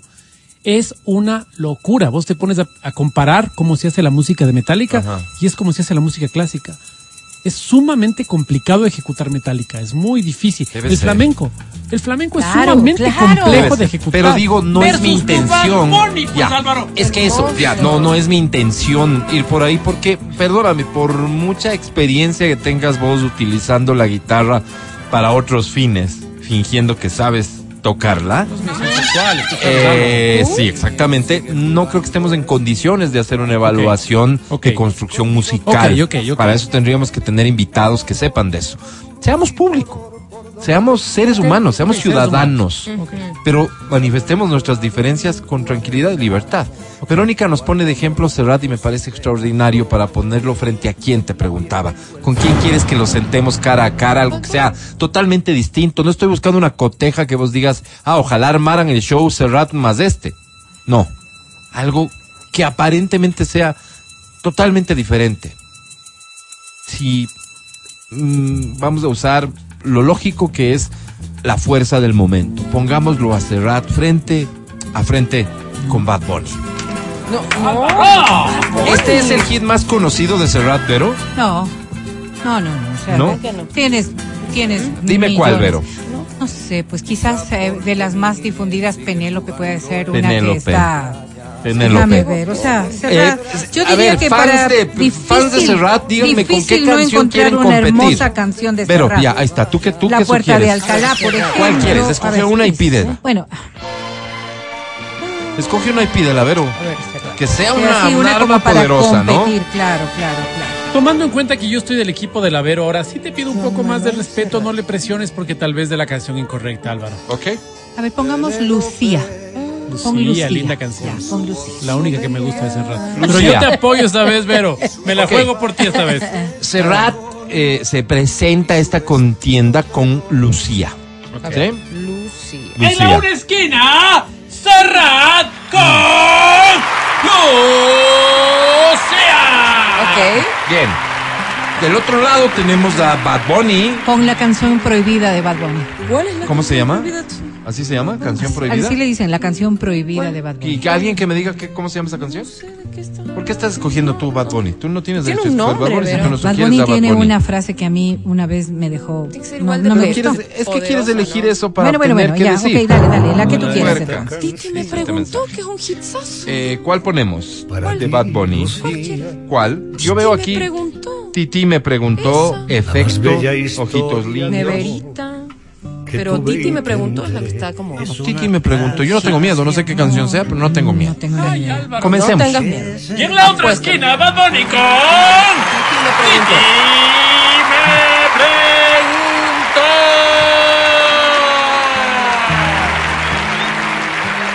Vamos, ya no puede sonar otra cosa que no sean estas dos canciones, Prepárense. ¿no? Ey, Titi me preguntó si tengo muchas novias. Muchas novias. Hoy tengo a una, mañana a otra, ey. Pero no hay boda. Titi me preguntó No si hay tengo boda. muchas novias. Eh, Muchas novias. Hoy tengo a una, mañana a otra. Me las voy a llevar a todas con VIP, un VIP, ey. Saluden a Titi, vamos a tirarnos un selfie. Seis chis, ey. Que sonrían las que ya les metí en un VIP, un aplauso, por favor. Me niego a aplaudir a Álvaro. Este ritmo está muy bueno. ¿A qué? Pero oye la letra, pues, pero. ¿Qué dijo? A ver, ¿qué dijo? Dijo que Titi le había preguntado que si él Ajá. tenía muchas novias. Ajá. Sí, y el soquete este. Sí. Sí, dice, Dice que, que tenía sí. muchas, Álvaro. Y, y si no me equivoco, en la canción después le dicen, ¿y para qué quieres tener muchas novias? Para meter a todas a un VIP. Claro. ¿Sí? Vamos a hacer un selfie. Say cheese. Chis. Cheese, queso y para que sonrías para y que salgas la- Exacto. Es una- ¿Qué le criticas? No, no, Ah, claro, no, no. no va a cambiar el mundo, no va a cambiar la vida de nadie. No, para nada. ¿Qué tiene de malo esto? ¿Quién se siente ofendido con esto? Otra. ¿Ah? Esta canción la critican mucho, pero a la final dicen que es el único que habla y dice claramente que no se puede enamorar Porque no porque no confía. confía. Y está ¿A muy cuántos bien. nos pasa esto? Está muy bien. Es más, en la canción dice no te enamores de mí, no te enamores de Oye, mí. oye, ¿qué Eso tal, solamente es Francisco? una, es una forma de ver la vida. ¿A ti te resulta fácil pararte ante este mundo que, que, que juzga. A reconocer que te cuesta enamorarte porque tienes miedo a que te lastimen? ¿Ah? Mm, No, para nada, para nada, no, está muy bien. No es fácil pararse y, y reconocerlo. Oigan, algo ¿Y qué tal si alguien se para y les dice, me, me chupa la Lily Pop y solita se arrodilla? ¿Pero por qué le Pero, pones eh, No, no, no, no, es que ritmo? es eso, o sea, es ¿Por que qué es le pones ritmo? Porque la canta Bad Bunny, va, va, ver, supongo pues, yo pero que tú irá no por estás ese en mismo capacidad. ritmo. No, no, no, O irá supones por mal. Tú no estás en A ver, capacidad. ¿a quién ¿Qué creen estoy hablando? ¿Qué estoy hablando? Esto es de la canción de que- una canción. ¿Es de esta Pero canción? No, Otra, es de otra otra, canción. Pero, pero, por favor. A ver, es que Alvarito no puedes tú Limítate. calificar a una No, no. a un cantante Estamos por una exponiendo a ti. canción. Pues, Oigan, oigan, te pedí que elijas la canción con la que quieres Pero participar. bien decía Matías, qué básico. En esta canción se habla de un ¿Te problema social real. ¿Ustedes saben qué es Titi? Un nombre, han de pensar. Titi me preguntó, No, sí. Titi es la tía. Se refiere a la tía. Y por la eso tía dice, la participa tía en la canción, de que- hecho. claro, sale una Qué parte y le linda, dice, ¿no? oye muchachos ¿por qué tiene tantas novias? No sé qué. Ya. Entonces, ¿a quién no le ha pasado que la Todo tía bien. viene a cuestionar su vida todo sentimental? Bien, todo bien, si es que no. Este Trata ejemplo de la canción que ustedes están poniendo, no podría yo ponerla en el argumento que estamos esbozando, porque es obvio que no dice nada. Pues cuando tú eliges una canción, Bien. no estás representando bueno. lo Listo. que es el artista. Listo, entonces no tienes nada que decir de Titi, uno de los más No, grandes hits de Bad Bunny hoy por hoy. me Escuchemos por favor al señor eh, de apellido Serrat, Joan Manuel Serrat, que escogió Verónica con la canción, Lucía. Lucía. Una de Lucía. las tantas, porque vos puedes ponerle cualquiera. pero escogiste Lucía. No, Escuchemos. no, tú me, me forzaste a que diga un nombre. A que escojas Cualquiera, una y escogiste cualquiera. Lucía, no estoy mintiendo, Sí, aquí sí, está. Hermosa. A ver, No, no, no, mijo, no. Deja Es que es Lucía, por favor. Vamos. Puedes hacer un Vamos con Lucía. De, de Serrat, todo Lucía. está bien. silencio para escuchar Lucía. Vuela esta canción. ¿Qué dijo? P- Perdón, para, ¿qué dijo? Vuela ti, esta canción, Vuela. Álvaro. No Para sé ti, por qué. Lucía. Le entiendo más a Bad Bunny que al señor Serrat, pero sigamos. de amor que tuve y tendré es una carta de amor que se lleva el viento pintada en mi voz a ninguna parte ningún buzón no hay nada más de bello que lo que nunca he tenido.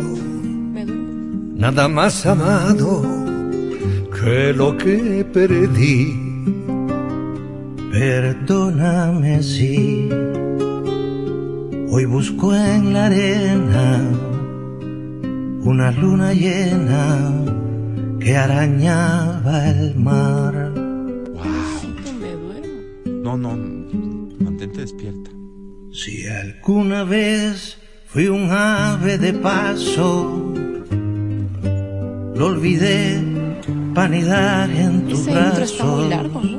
¿Dónde viene la Si alguna vez fui bello y fui bueno, fue enredado en tu cuello y tus senos.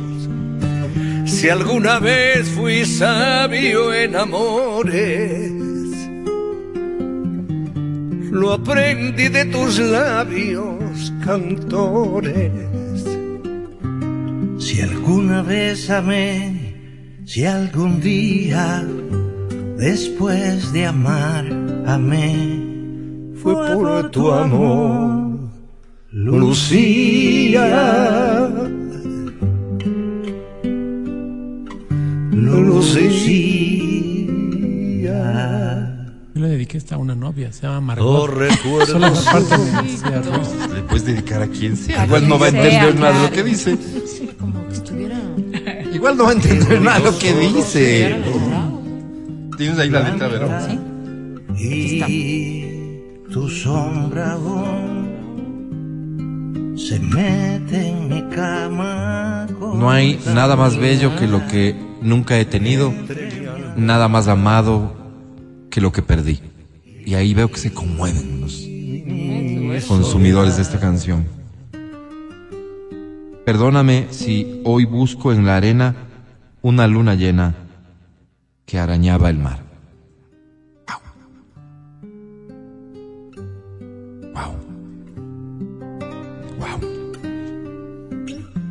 Yo no soy como otros que va a juzgar a un artista por no comprender lo que quiere decir.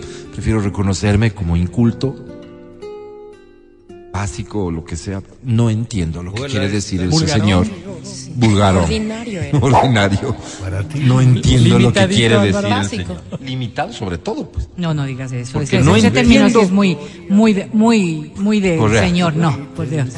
No, no, yo soy limitadito, es más, porque no entiendo lo que quiere decir el Señor cuando dice, perdóname si hoy busco en la arena una luna llena que arañaba el mar.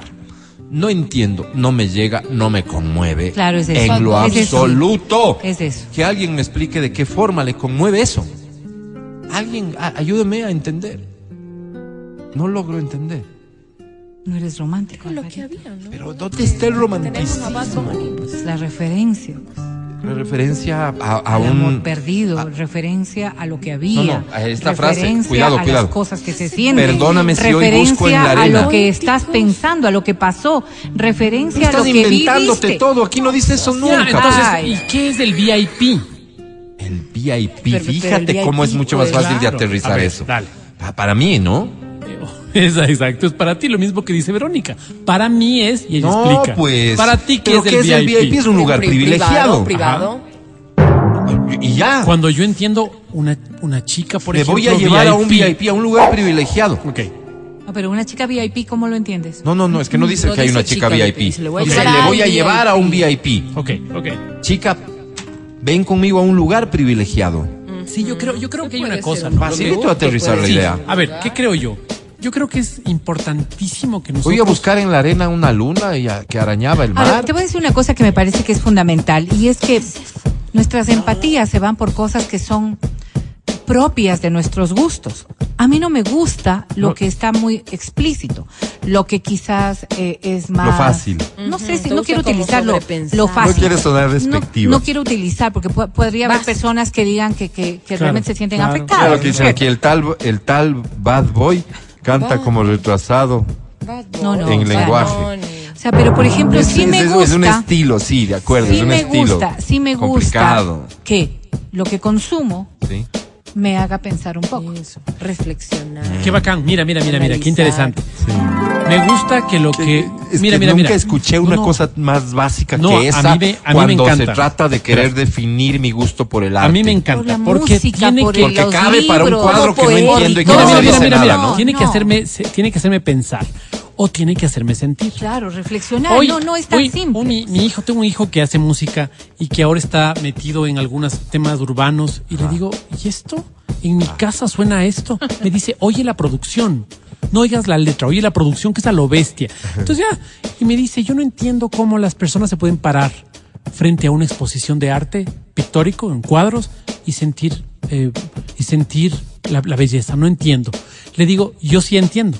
Porque hay, hay artistas que me encantan. Lo que yo no entiendo es cómo te puedes parar frente a una escultura y sentir una cosa y mi otro hijo O, dice o una pintura. y mi otro hijo dice, es que no has visto en Grecia antes las, los, los trapos mojados, ¿no? Y me explicaba, me dice, mira, esto es una maravilla, porque Sensibilidad. entonces, claro, cada uno tiene su forma Claro, de, y, y lo que sensibilizarse buscas con... y lo que buscas ¿no es cierto? y lo que buscas porque es como Mira, aquí me te están voy a decir explicando. una cosa solamente Me están Álvaro. explicando lo de esta canción que yo no entiendo y que la explicación de Vero no, no tampoco No, me ayudó tampoco mucho. Aquí dice que busca en la arena una luna llena que ya no está, es porque el mar se la llevó. El mar se llevó la luna. La luna llena entonces hace referencia a lo que perdió que se lo llevó el mar. Mire este otro mensaje. Ah. Después del sonso, dice o este sea, eh, algún familiar murió ahogado. fíjate No. Álvaro, no. a ver Se le, cayó, esto. se le cayó una cadenita en el mar y se fue. mira La mira, chancleta. esto es ¿Viste gusto la chancleta que está en, el- en la arena y viene una ola y se te va llevando? te voy a poner un ejemplo que quizás suene algo burdo Pero tal vez así pero lo podríamos, no, no, podríamos simplemente para poder de determinar las cosas como nos gustan en la vida. Voy a poner un plato típico. A lo bestia, genial. Y Genial. voy a poner el cuy. Un cuy. Sí, No a todo el mundo le gusta el cuy, claro. No. ¿verdad? Y para muchos el cuy es lo más rico que han comido en la vida. Hay quienes dicen, yo me lo como solamente de aquellos que son hechos al horno. Hay quienes dicen, no, me gusta cuando lo ponen sobre la, La parrilla brasa, y le pues. están dando la El vuelta. carrusel de la ¿verdad? muerte, claro. Y habrán quienes digan, yo solamente si me lo dan tipo gourmet. Claro, Estamos como que no comiendo, se vea el animal. Estamos así. comiendo y estamos disfrutando todos de un mismo producto. La presentación de ese producto cambia, sí, pero además cambia también cómo está hecho, cómo le alinearon, por lo tanto, el sabor. cómo- cambia todo, siendo el cuy. La música es eso. La música es el cuy. Sí, no, la música es el cuy. Y te puede gustar desde lo más básico hasta lo más gourmet. Todos hemos disfrutado el mismo producto. La presentación, cómo fue elaborado, qué le Claro. pusieron y qué no le pusieron, cambia puerca, pero tanto, revolcada, ¿no es cierto? Ajá. Que yo jamás me podría comer un cuy de una manera y sí posiblemente El otro de día- otra manera. El otro día estaba con un Complementa grupo, esto, man. el otro día estaba con un grupo de, de chicos, eran tres. Entonces, es que no has oído buena música. Tienes que oír. Chicos me de qué edad. no sé, 16 promedio. Ya. Es que no has oído buena música, me dice. Verás. Pag me ponen a uno ahí. Pag otro, un rapero. ¿No es cierto? Este señor que se murió, que, que se. El ¿cómo señor que se murió pues? la semana anterior. No, no, no, no, el que se cayó de un edificio, teóricamente ca- se no suicidó, Cancerbero. cancerbero. Entonces, ah, me pone, no, es que este es mucho mejor, Bueno. es que el reggaetón es mucho mejor. Hagamos una cosa, ¿qué les parece si yo les pongo, permítanme a mí, cuatro canciones, ¿ya? Les voy a poner cuatro canciones de géneros totalmente diferentes, solamente para poder evaluar. Dale, dale, dale, a ver si son mejores que las nuestras. Como yo sabía que no íbamos a llegar a un concepto de esto es mejor o esto es peor, simplemente puse cosas que eran sumamente locas. Si una cosa con una mujer con una voz espectacular, un tipo con una guitarra espectacular, un baterista fuera de lo común, ¿qué les parece? Nunca había oído, dijo uno. Nunca había oído eso. Ese es el punto. Tal vez si oyes más, tu mundo se amplía. Que no quiere decir que deje de gustarte el reggaetón. Claro. Porque tal vez Pero te ¿qué guste el decir reggaetón. con se amplía? Literalmente, solo voy a tener Se amplía. más. Se amplía. Como Cuando, tengo más. Pero Claro, no preferencia. cuando- O, o eso es una manera de llegar a lo que ustedes siempre pretenden. cuando hay una persona que te Que dice, a mí me mejor. gusta. Mira, a mí me yo gusta. Lo que, yo lo que Para combato de ti, ustedes. para ti, para ti, para ti. Combato para de ustedes. Y ahí sí les voy a decir con toda franqueza. ¿Cómo, cómo me caracteriza? Combato de ustedes. Vulgarón, pero firme. Sí. Ese eres tú. sí. Bruto pero enérgico. Decía la final. Combato de ustedes que a partir de cosas que no entienden, Ah, perdón. pero que las Argumentan, interpretan. ¿no? Somos Con una- brutos encima. Con una autoridad. Pero tampoco entienden, pero las interpretan. ¿a Porque tomaron la decisión previa de que querían. Esa decisión puede provenir de incidencia externa, ¿no es cierto? O sea, hay influencia de un contexto social. En algún momento fuiste a un lugar en donde todo el mundo decía, wow, qué maravilloso. Y sí, es maravilloso. Fíjate, Así y pasa te con el reggaetón Y te y pasa con toda la música. Exactamente. Claro, claro. Lo mismo, exactamente lo mismo. Emocional. El problema es que yo no encuentro del lado del reggaetón a nadie. ¿no? Y yo no me pertenezco al lado del reggaetón. Claro, claro. Pero no encuentro a nadie juzgando con la facilidad que juzgan ustedes. No, yo no creo que es juzgar, verás. Yo creo que es Es- juzgar. No, no, no, no. Mira, yo te voy a poner son un ejemplo. gustos y Yo son, recuerdo- no, yo son recuerdo- empatía. Que fuera eso, Álvaro. no, mira, mira, mira, no, no. Yo recuerdo no cuando puedo, era. pues, o sea, no Espera, puedo pero- decir pero- esto pero- está bonito mira, mira. si no me gusta. Cuando yo a los cuatro vientos con orgullo de familia, mis hijos no oyen reggaetón, No, es no porque asumes que ahí hay superioridad. No, no, ¿y no, no. Yo, y yo te puedo decir, yo le agradezco al cielo que mi hijo no oiga reggaetón. El mayor por lo menos no oye reggaetón. ¿Me entiendes? Y con orgullo. ¿Me Pero, entiendes? ¿sabes? Yo soy ahora, otro ahora, tipo de solo, mamá, solo te termino con esto. Cuando yo era adolescente, eh, nos dieron a leer Juventud en Éxtasis. Ajá, de Como yo no había leído ningún libro en esa época, me pareció un autorazo hasta que leí otros. Hoy no me pones a leer No, ese no, libro ni de ¿Qué chiste otra vez. Que cuando se amplía el círculo, Pero puedes estás evaluar queriendo mejor. decir que tal vez la gente que oye el reggaetón cree que es bonito el reggaetón porque no ha oído otras De cosas. acuerdo, eso es lo que quiero decir. pasar. pero eso te pone en un lugar de superioridad. No. que yo no te reconozco No, porque no, me no, parece no. que lo acabamos de escuchar como ejemplo de Serrat. Es Hermoso. algo, es algo que no dice absolutamente nada. Y a- al respecto Soda. de las bromas o lo que sea, qué forzadita, Y la pues. Oye, gente como Soda Stereo. como culta porque es que yo solo escucho Serrat, No, es que no, yo solo no, escucho no, Silvio no. Rodríguez, No, es no, que no, es que no. Yo creo que esos son conceptos tan personales de cómo se sienten ustedes. Ah, son Porque los yo no creería, yo no creería que una persona que escucha reggaetón es más o menos. Yo no creería Eso es que lo una persona diciendo que- todo el tiempo, pues. Perdón, Claro. perdón. Claro, bueno sería que lo admitas y lo digas frontalmente, pero con cada argumento que expresas respecto no, no, al reggaetón, estás hablando de gusta. personas inferiores. de lo que a mí soy no por gusta. favor. Fíjate, fíjate. Voy a decir algo. ¿Qué tal una, una Aretha Franklin? Voy a pensar en las personas ¿Qué tal quienes disfrutan tanto ponerse a escuchar todo un CD de esta gran, gran cantante. A ver, ¿Qué pasa? para el resto de personas podrían decir, en la vida me sentaría a oír eso. Los, los cinéfilos. Los Por ejemplo, cinéfilos. ver las películas hay, que ven. Hay muchas es. personas que ven estos cines, un, un tipo de cine Mira, Mati, espectacular que vos dices. perdóname, Pero perdóname. no Perdóname. No, no, no, significa que sí. o sea, tú Es eres lo que mejor ustedes que yo, piensan. ¿no? Es lo no, que ustedes piensan. A mí Mira, no me gusta el mira reggaetón. cómo está eso es construida todo. la cultura. Pero tiene que aprender a Los la conceptos de la diversidad que hay. La diversidad tiene que. A ver, a ver, a ver. tipo. Yo le Una digo a mi cosa hijo es porque- escuchar y otra cosa es Pero- que te guste, pues. Pero como mamá, por ejemplo, mi hijo dice, no, es que el reggaetón, es que me parece horrible. Le dije, susténtame por qué te parece horrible. Me senté con él a conversar. No sé, porque es como... Y no, no me decía nada. Porque es digo, un niño. porque Es Es como alguien irle a Verónica. Es un adolescente. Misógino. Le digo, ¿pero por qué? No, ni siquiera me dijo eso. Me dijo, ¿por qué? Me parece como medio... Y se quedó así. medio... medio- Así, ¿no? Y yo le digo, pero, pero, o sea, ¿qué? ¿No te gustan las letras? No, o sea... Es un Y niño no de me 11 decía, años. No, 14, Vero, ya es un 14. adolescente. Pero yo Y le escucho los dije- mismos argumentos y le pues, dije, No, no, no, no, no, no, no, no, no, no. Dije, Es que sí se oye, pues que Álvaro. Yo no me sé los nombres de las canciones. Pero yo le dije, ¿Qué no, te podría decir? no te cierres a escuchar otro género solo porque otras personas dicen que es esto, que el otro. Ten tu criterio propio. Y le dije, aparte, aprende también a bailar, eso es importante. Tú no bailas, ¿por qué? Porque crees que el reggaetón es mal. O sea. O quieres ser como sí, el tío Mati, tal vez. Claro, y yo le digo, aprender a bailar te va a abrir tantas puertas. Eh, En No serio, abre ningún- apre- no te ¿Y qué tal si el niño te dice, ok, mamá, Obvio. pero yo Aprende quiero aprender a bailar tango? No. Ahí está. Pero yo le dije, Ese es a el bailar, concepto. vamos a bailar. ¿Cuál es el Porque cuando concepto? nosotros estamos hablando ¿Cuál de es la formación, y la Adri hace muy bien en poder ampliar los horizontes respecto de su hijo, pero no con tu valoración personal. Yo no me engrandezco de que mis hijos no oigan reggaetón porque yo les he dicho Yo que no sí, oigan. Vero, Es yo lo que sí. haces. No, no, no. Sí, no Es porque que yo haces. les he dicho que Es no lo que oigan. haces. O la típica que Alvarito. es lo que O sea, haces. porque, y te voy a decir por qué no. Porque Puedes decir eso- lo que sea, pero es lo que haces. Eso es debilitar la inteligencia de mis hijos. No, Vero, Pensar no, que no. yo les estoy No, no, orientando para que piensen como yo No, quiero que no. Y piensen. se de una forma Por subliminal favor. y de forma Por subliminal de pronto que le digas como que pasa, está tonto. No, Ahora veamos Dios. las cosas desde la otra orilla. ¿Cuál es la otra orilla? Cuando- nosotros los ignorantes. Cuando, cuando los nosotros incultos. éramos, ¿Por qué hemos llegado cuando este nosotros éramos los ignorantones incultos.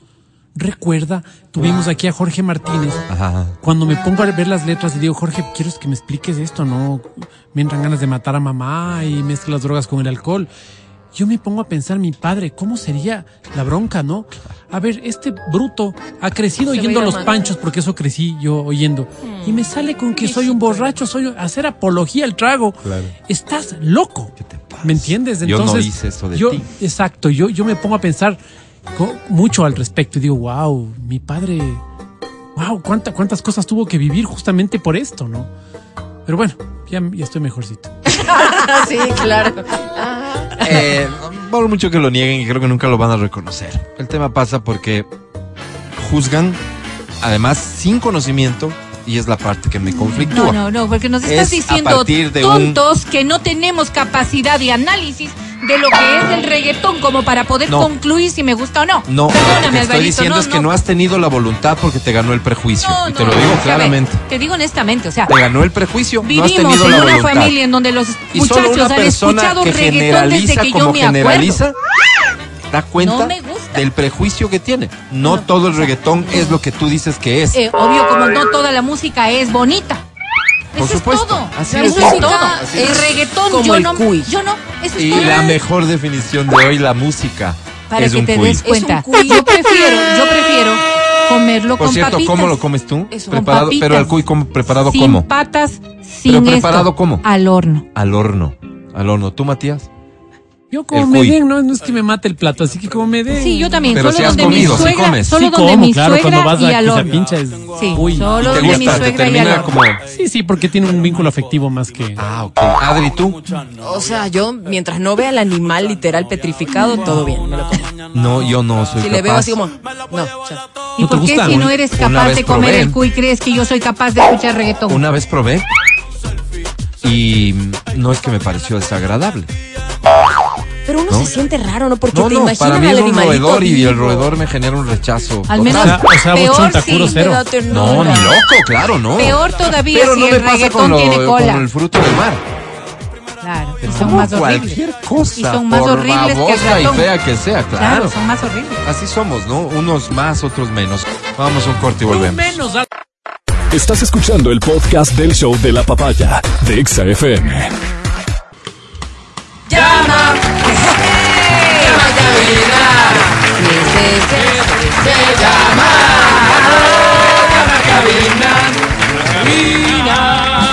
Por favor, muchachos, pongan de parte, canten bonito y llamen ahora mismo al 25 23 290 o al 25 59 555. Yeah. Porque a esta hora da inicio en.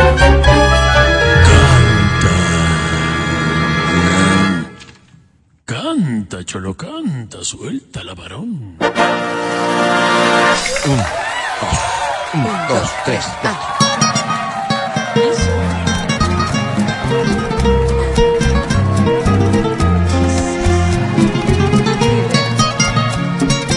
Disfruta, disfruta la guitarra, disfruta de este trío, los panchos. Sin tu amor. Sin un amor. Sin un amor. Amor. vida no se llama vida. Pero yo lo pongo más personalizado, sin tu amor. Le falta fuerza al corazón. Sin un amor, el alma muere derrotada. Desesperada en un dolor, sacrificando sin razón, sin un amor no hay salvación. Vas muy bonito, sigue así, nunca No cambies. me dejes de querer, Dejes de querer, te pido, ¿Cómo dice? no te vayas a ganar mi olvido. Amor, sin un amor, el alma muere derrotada, desesperada en el dolor, sacrificada sin razón, sin un amor no hay salvación. Cuando termines dices gracias y ya estamos. Gracias mundo. Un aplauso fuerte, por favor. Para ella. Un aplauso aplauso para ella, para su familia, para todo su entorno. Bienvenida, ¿cómo te llamas? Karina Nina Curi. Karina Ninakuri, ¿cuántos años tienes, Cari? 40 años. 40 años, ¿a qué se dedica, Karina? Eh, ahorita, por el momento, en el hogar y a mis hijos. Ok. Oye, eh, pensemos en una entrevista en una revista muy famosa. Muy famosa. ¿De acuerdo? Te la De hacen a ti. ¿Cuál sería el titular de esta entrevista tratándose de Karina Ninakuri? ¿Qué tendrían que decir de ella? Que es una mujer. ¿Qué? Eh, divertida, alegre y dedicada a su familia y a sus hijos. Bien, bonito. Me queda clarísimo quién eres, Cari, y por eso no voy a perder más del tiempo. Espero que ganes. ¿Qué premio quieres? Entradas al cine. ¿Así de simple? Sí, eh, por el momento sí, solo eso. No, el- eso es lo que quiero hacerte reflexionar, porque solo nada. O sea, son dos boletos al cine para que te vayas con quien quieras a pasártela muy bien. Es un super premio, Karina. Sí, es un gran premio, por Cari, eso quiero ganarme las Te entradas. presento a la academia. Academia Gracias. Cari. La plata no basta cuando se trata de amor. La plata es un añadido. Esta presentación me ha arrancado mis más profundos orgasmos. ¿Qué tiene que ver? Mis más secretos sueños. Karina, La plata. Karina, siento, Karina, siento que te amo. Qué romántico.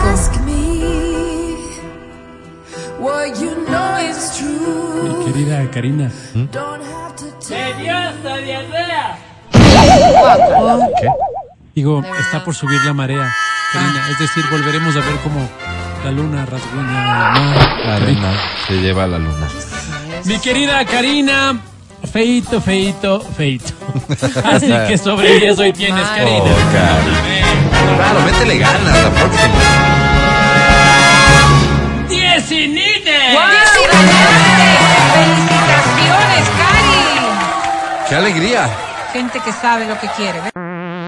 Escucha el show de la papaya cuando quieras y donde quieras. Busca XFM Ecuador en Spotify. Síguenos y habilita las notificaciones. Vuelve a escuchar este programa en todas partes. En Spotify, XFM Ecuador. Muy bien, aquí tenemos el caso de una mujer que podríamos decir va un poco contracorriente. ¿Ok? Es una mujer que deja que su novio pague todas las cuentas y explica sus razones. Ella dice, soy una inversión para él. Una mujer que reside en Londres, Inglaterra, se ha vuelto viral al revelar que su novio se hace cargo del pago total del alquiler, las facturas e incluso de las vacaciones, mientras ella se encarga de las tareas del hogar. Hanan Chan, de 27 años, se dio cuenta de que quería a alguien que pudiera mantenerla cuando empezó a tener citas con hombres sin energía y que no tenían iniciativa. En mayo de 2021 conoció a Ed Ray, un empresario canadiense con el que se llevó tan bien que poco tiempo después terminaron viviendo juntos. A medida que la relación avanzaba, Ed comenzó a asumir más responsabilidades. Ahora se hace cargo de pagar todas las cuentas. Hannah, por su parte, se encarga de cuidar la casa que ambos comparten y hacer que su pareja se sienta relajado y apoyado. La joven, que trabaja como consultora de negocios, dijo, empecé a darme cuenta que en una relación no quería ser la dominante y quería a alguien que pudiera, eso, mantenerme. Siempre había visto el éxito de mi negocio y el dinero que ganaba como mi valor en las citas, pero me di cuenta de que podía aspirar a más. Después de conocer a Ed, me dijo que él quería mantenerme y pues creo bueno, que hoy por hoy tenemos una relación 100 sobre 100. Él provee financieramente y yo le doy el 100% cuando se trata de apoyo, amor y pequeñas cosas como llevarle un batido después de un día estresante, explicó. Hannah se dio cuenta rápidamente de que Ed quería ser un proveedor en la relación y que sus valores estaban alineados. Según la mujer, su pareja no le toma importancia al dinero, pues ella sabe retribuir los gastos que hace por ella. Ed no valora más el dinero, valora que lo apoyen y lo cuiden. Pero Ed hace que la mayoría de nuestros planes y ahora ordena y paga nuestras vacaciones y todas las cuentas. A mí no me falta nada.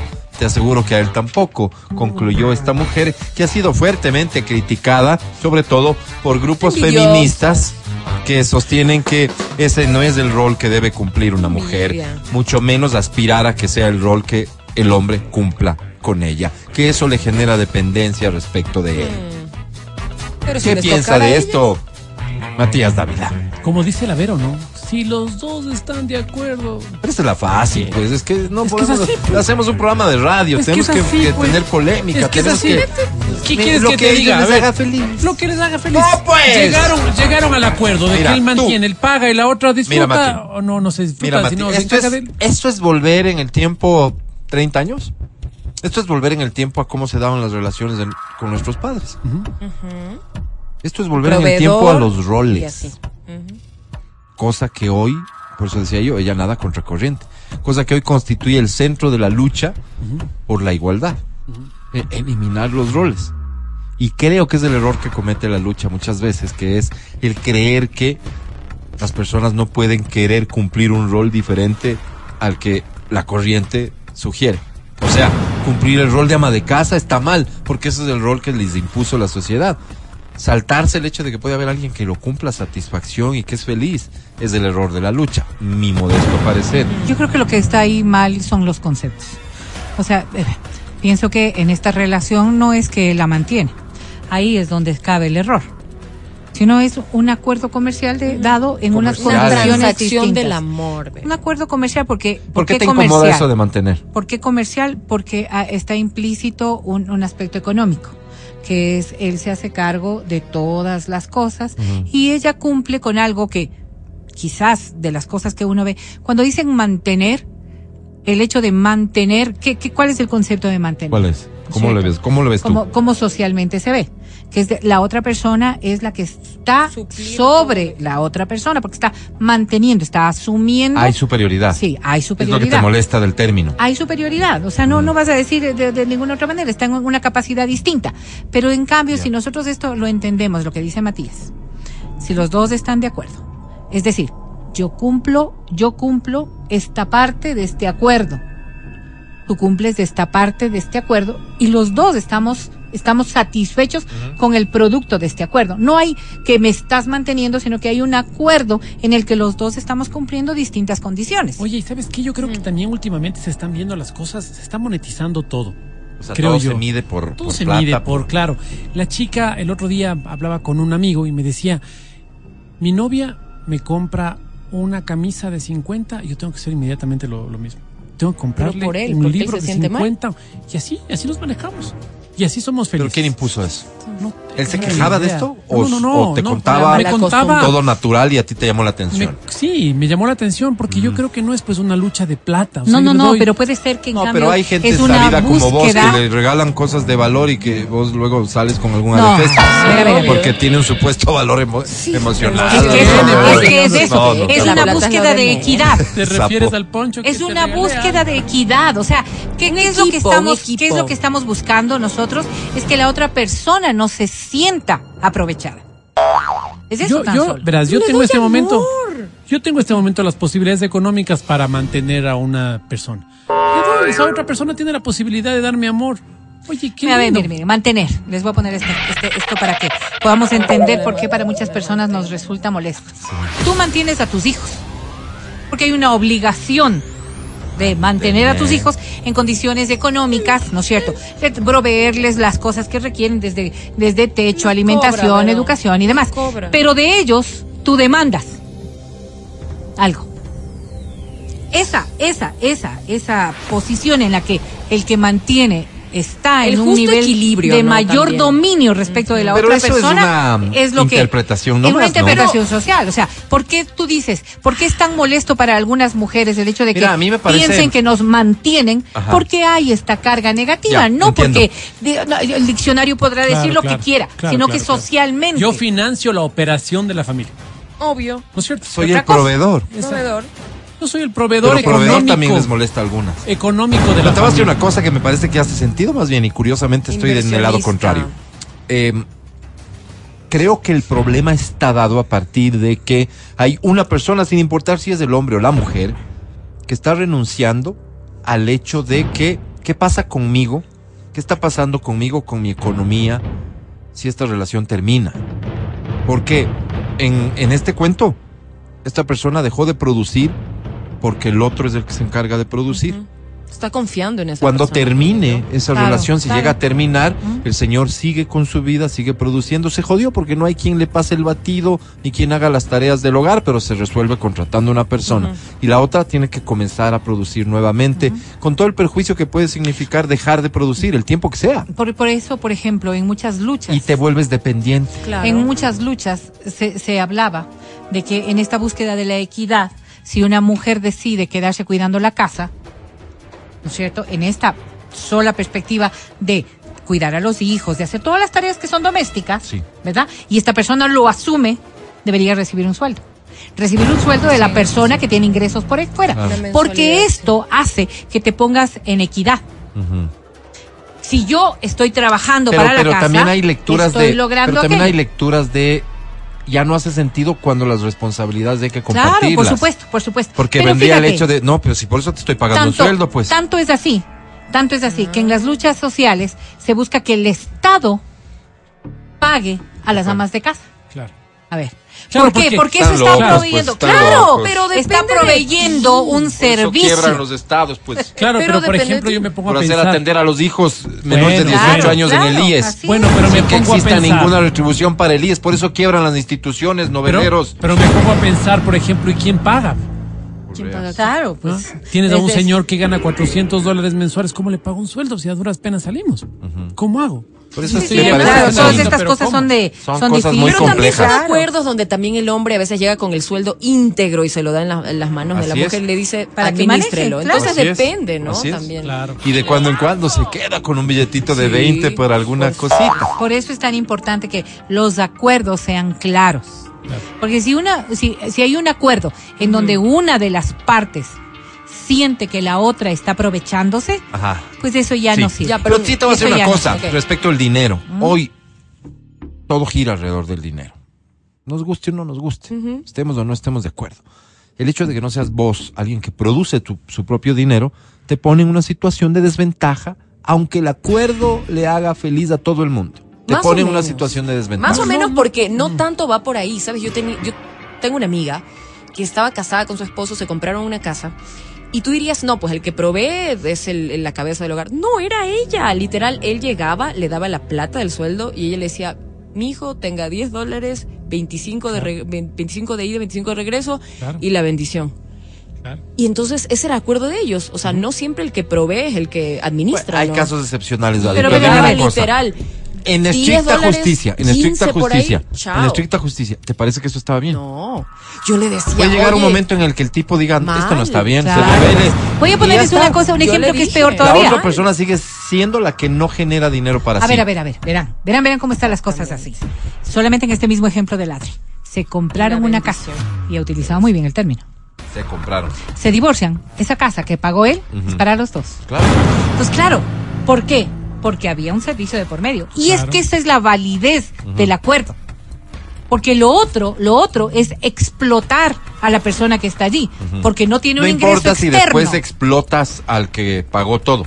A ver, no entiendo. En este ejemplo que pones, pues, se divorcian, compraron la casa, se divorcian, la casa es de los dos, pero si solo pagó el uno. No, no es explotar, porque la otra estaba brindando un servicio que también debe ser cuantificable. Por Ah, eso pero, es la, pero la esa cuantificación jamás va a llegar al No, valor pues de la no. casa, pues. Va- Jamás, pues. Pero lo Es que, que por eso te digo, yo, yo Jamás, creo pues. que yo creo que no todo tiene que monetizarse. Tú me dices, Es tú dices, en Max. este momento todo gira en relación. Vivimos en relación. así. Y sabes que yo discrepo. Yo creo que hay una buena parte de la sociedad que puede vivir así, pero hay otra que no vive así. ¿Cómo no? ¿Y cómo viven? No, no, no, no todo gira en torno a la plata. ¿Cómo viven, Mati?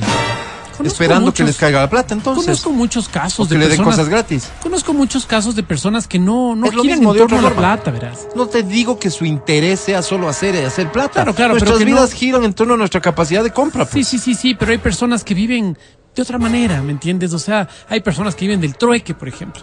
No, pero son. Es un porcentaje mínimo, Mati. Lo que te digo Mínimo. es que cuando o, o Sí, sí. personas sumamente espirituales tal vez que no no todo Sí, gira en sí, torno a la plata, ¿me mínimo entiendes? porcentaje. Sí. Gente- solamente que esto. O sea, gentes, no perdón. todo el mundo se siente insatisfecho por no tener dinero. Creo que ahí está el concepto. También.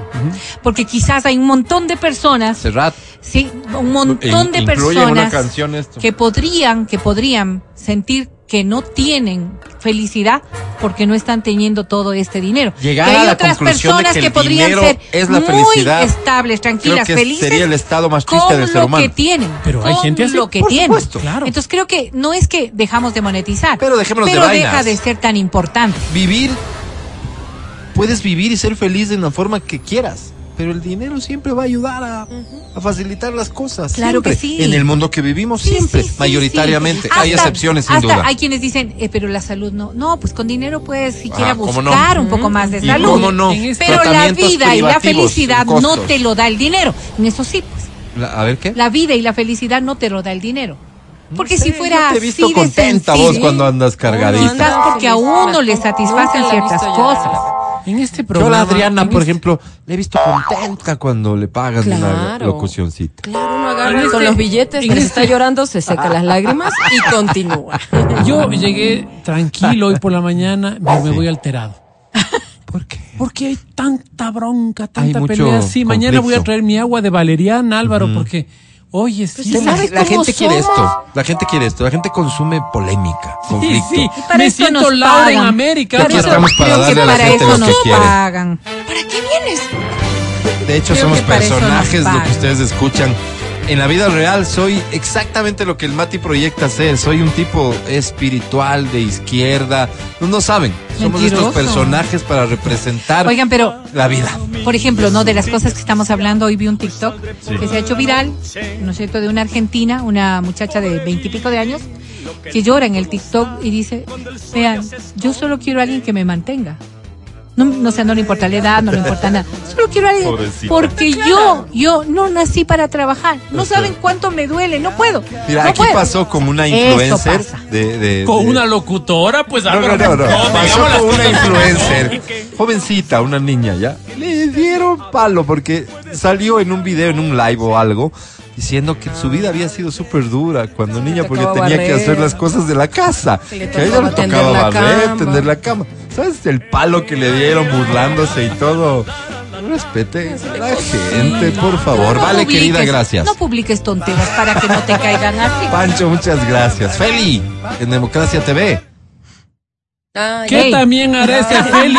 Gracias. Pensaba que a decir gracias. Gracias, Feli. Matías Dávila, gracias. Hasta Amigo mañana. querido, muchas gracias. Feli, gracias también. ¿Y por qué no? Al igual, como dicen los americanos. Sí, Adri Mancero, gracias. Gracias chicos, a trabajar porque la vida nos hizo guapos pero no millonarios. Eso, eso. Verónica Rosero, hasta mañana. Hasta mañana. Y que Dios les brinde lo que necesiten, pero sobre todo lo que les hace falta. ¿Y qué pasará? ¿Qué misterio habrá? Puede ser mi gran noche. Yo solo soy Álvaro Rosero, me ofrezco una disculpa por eso, eh, pero tengan la certeza de que soy el más humilde de sus servidores. Hasta mañana, bye. Chao.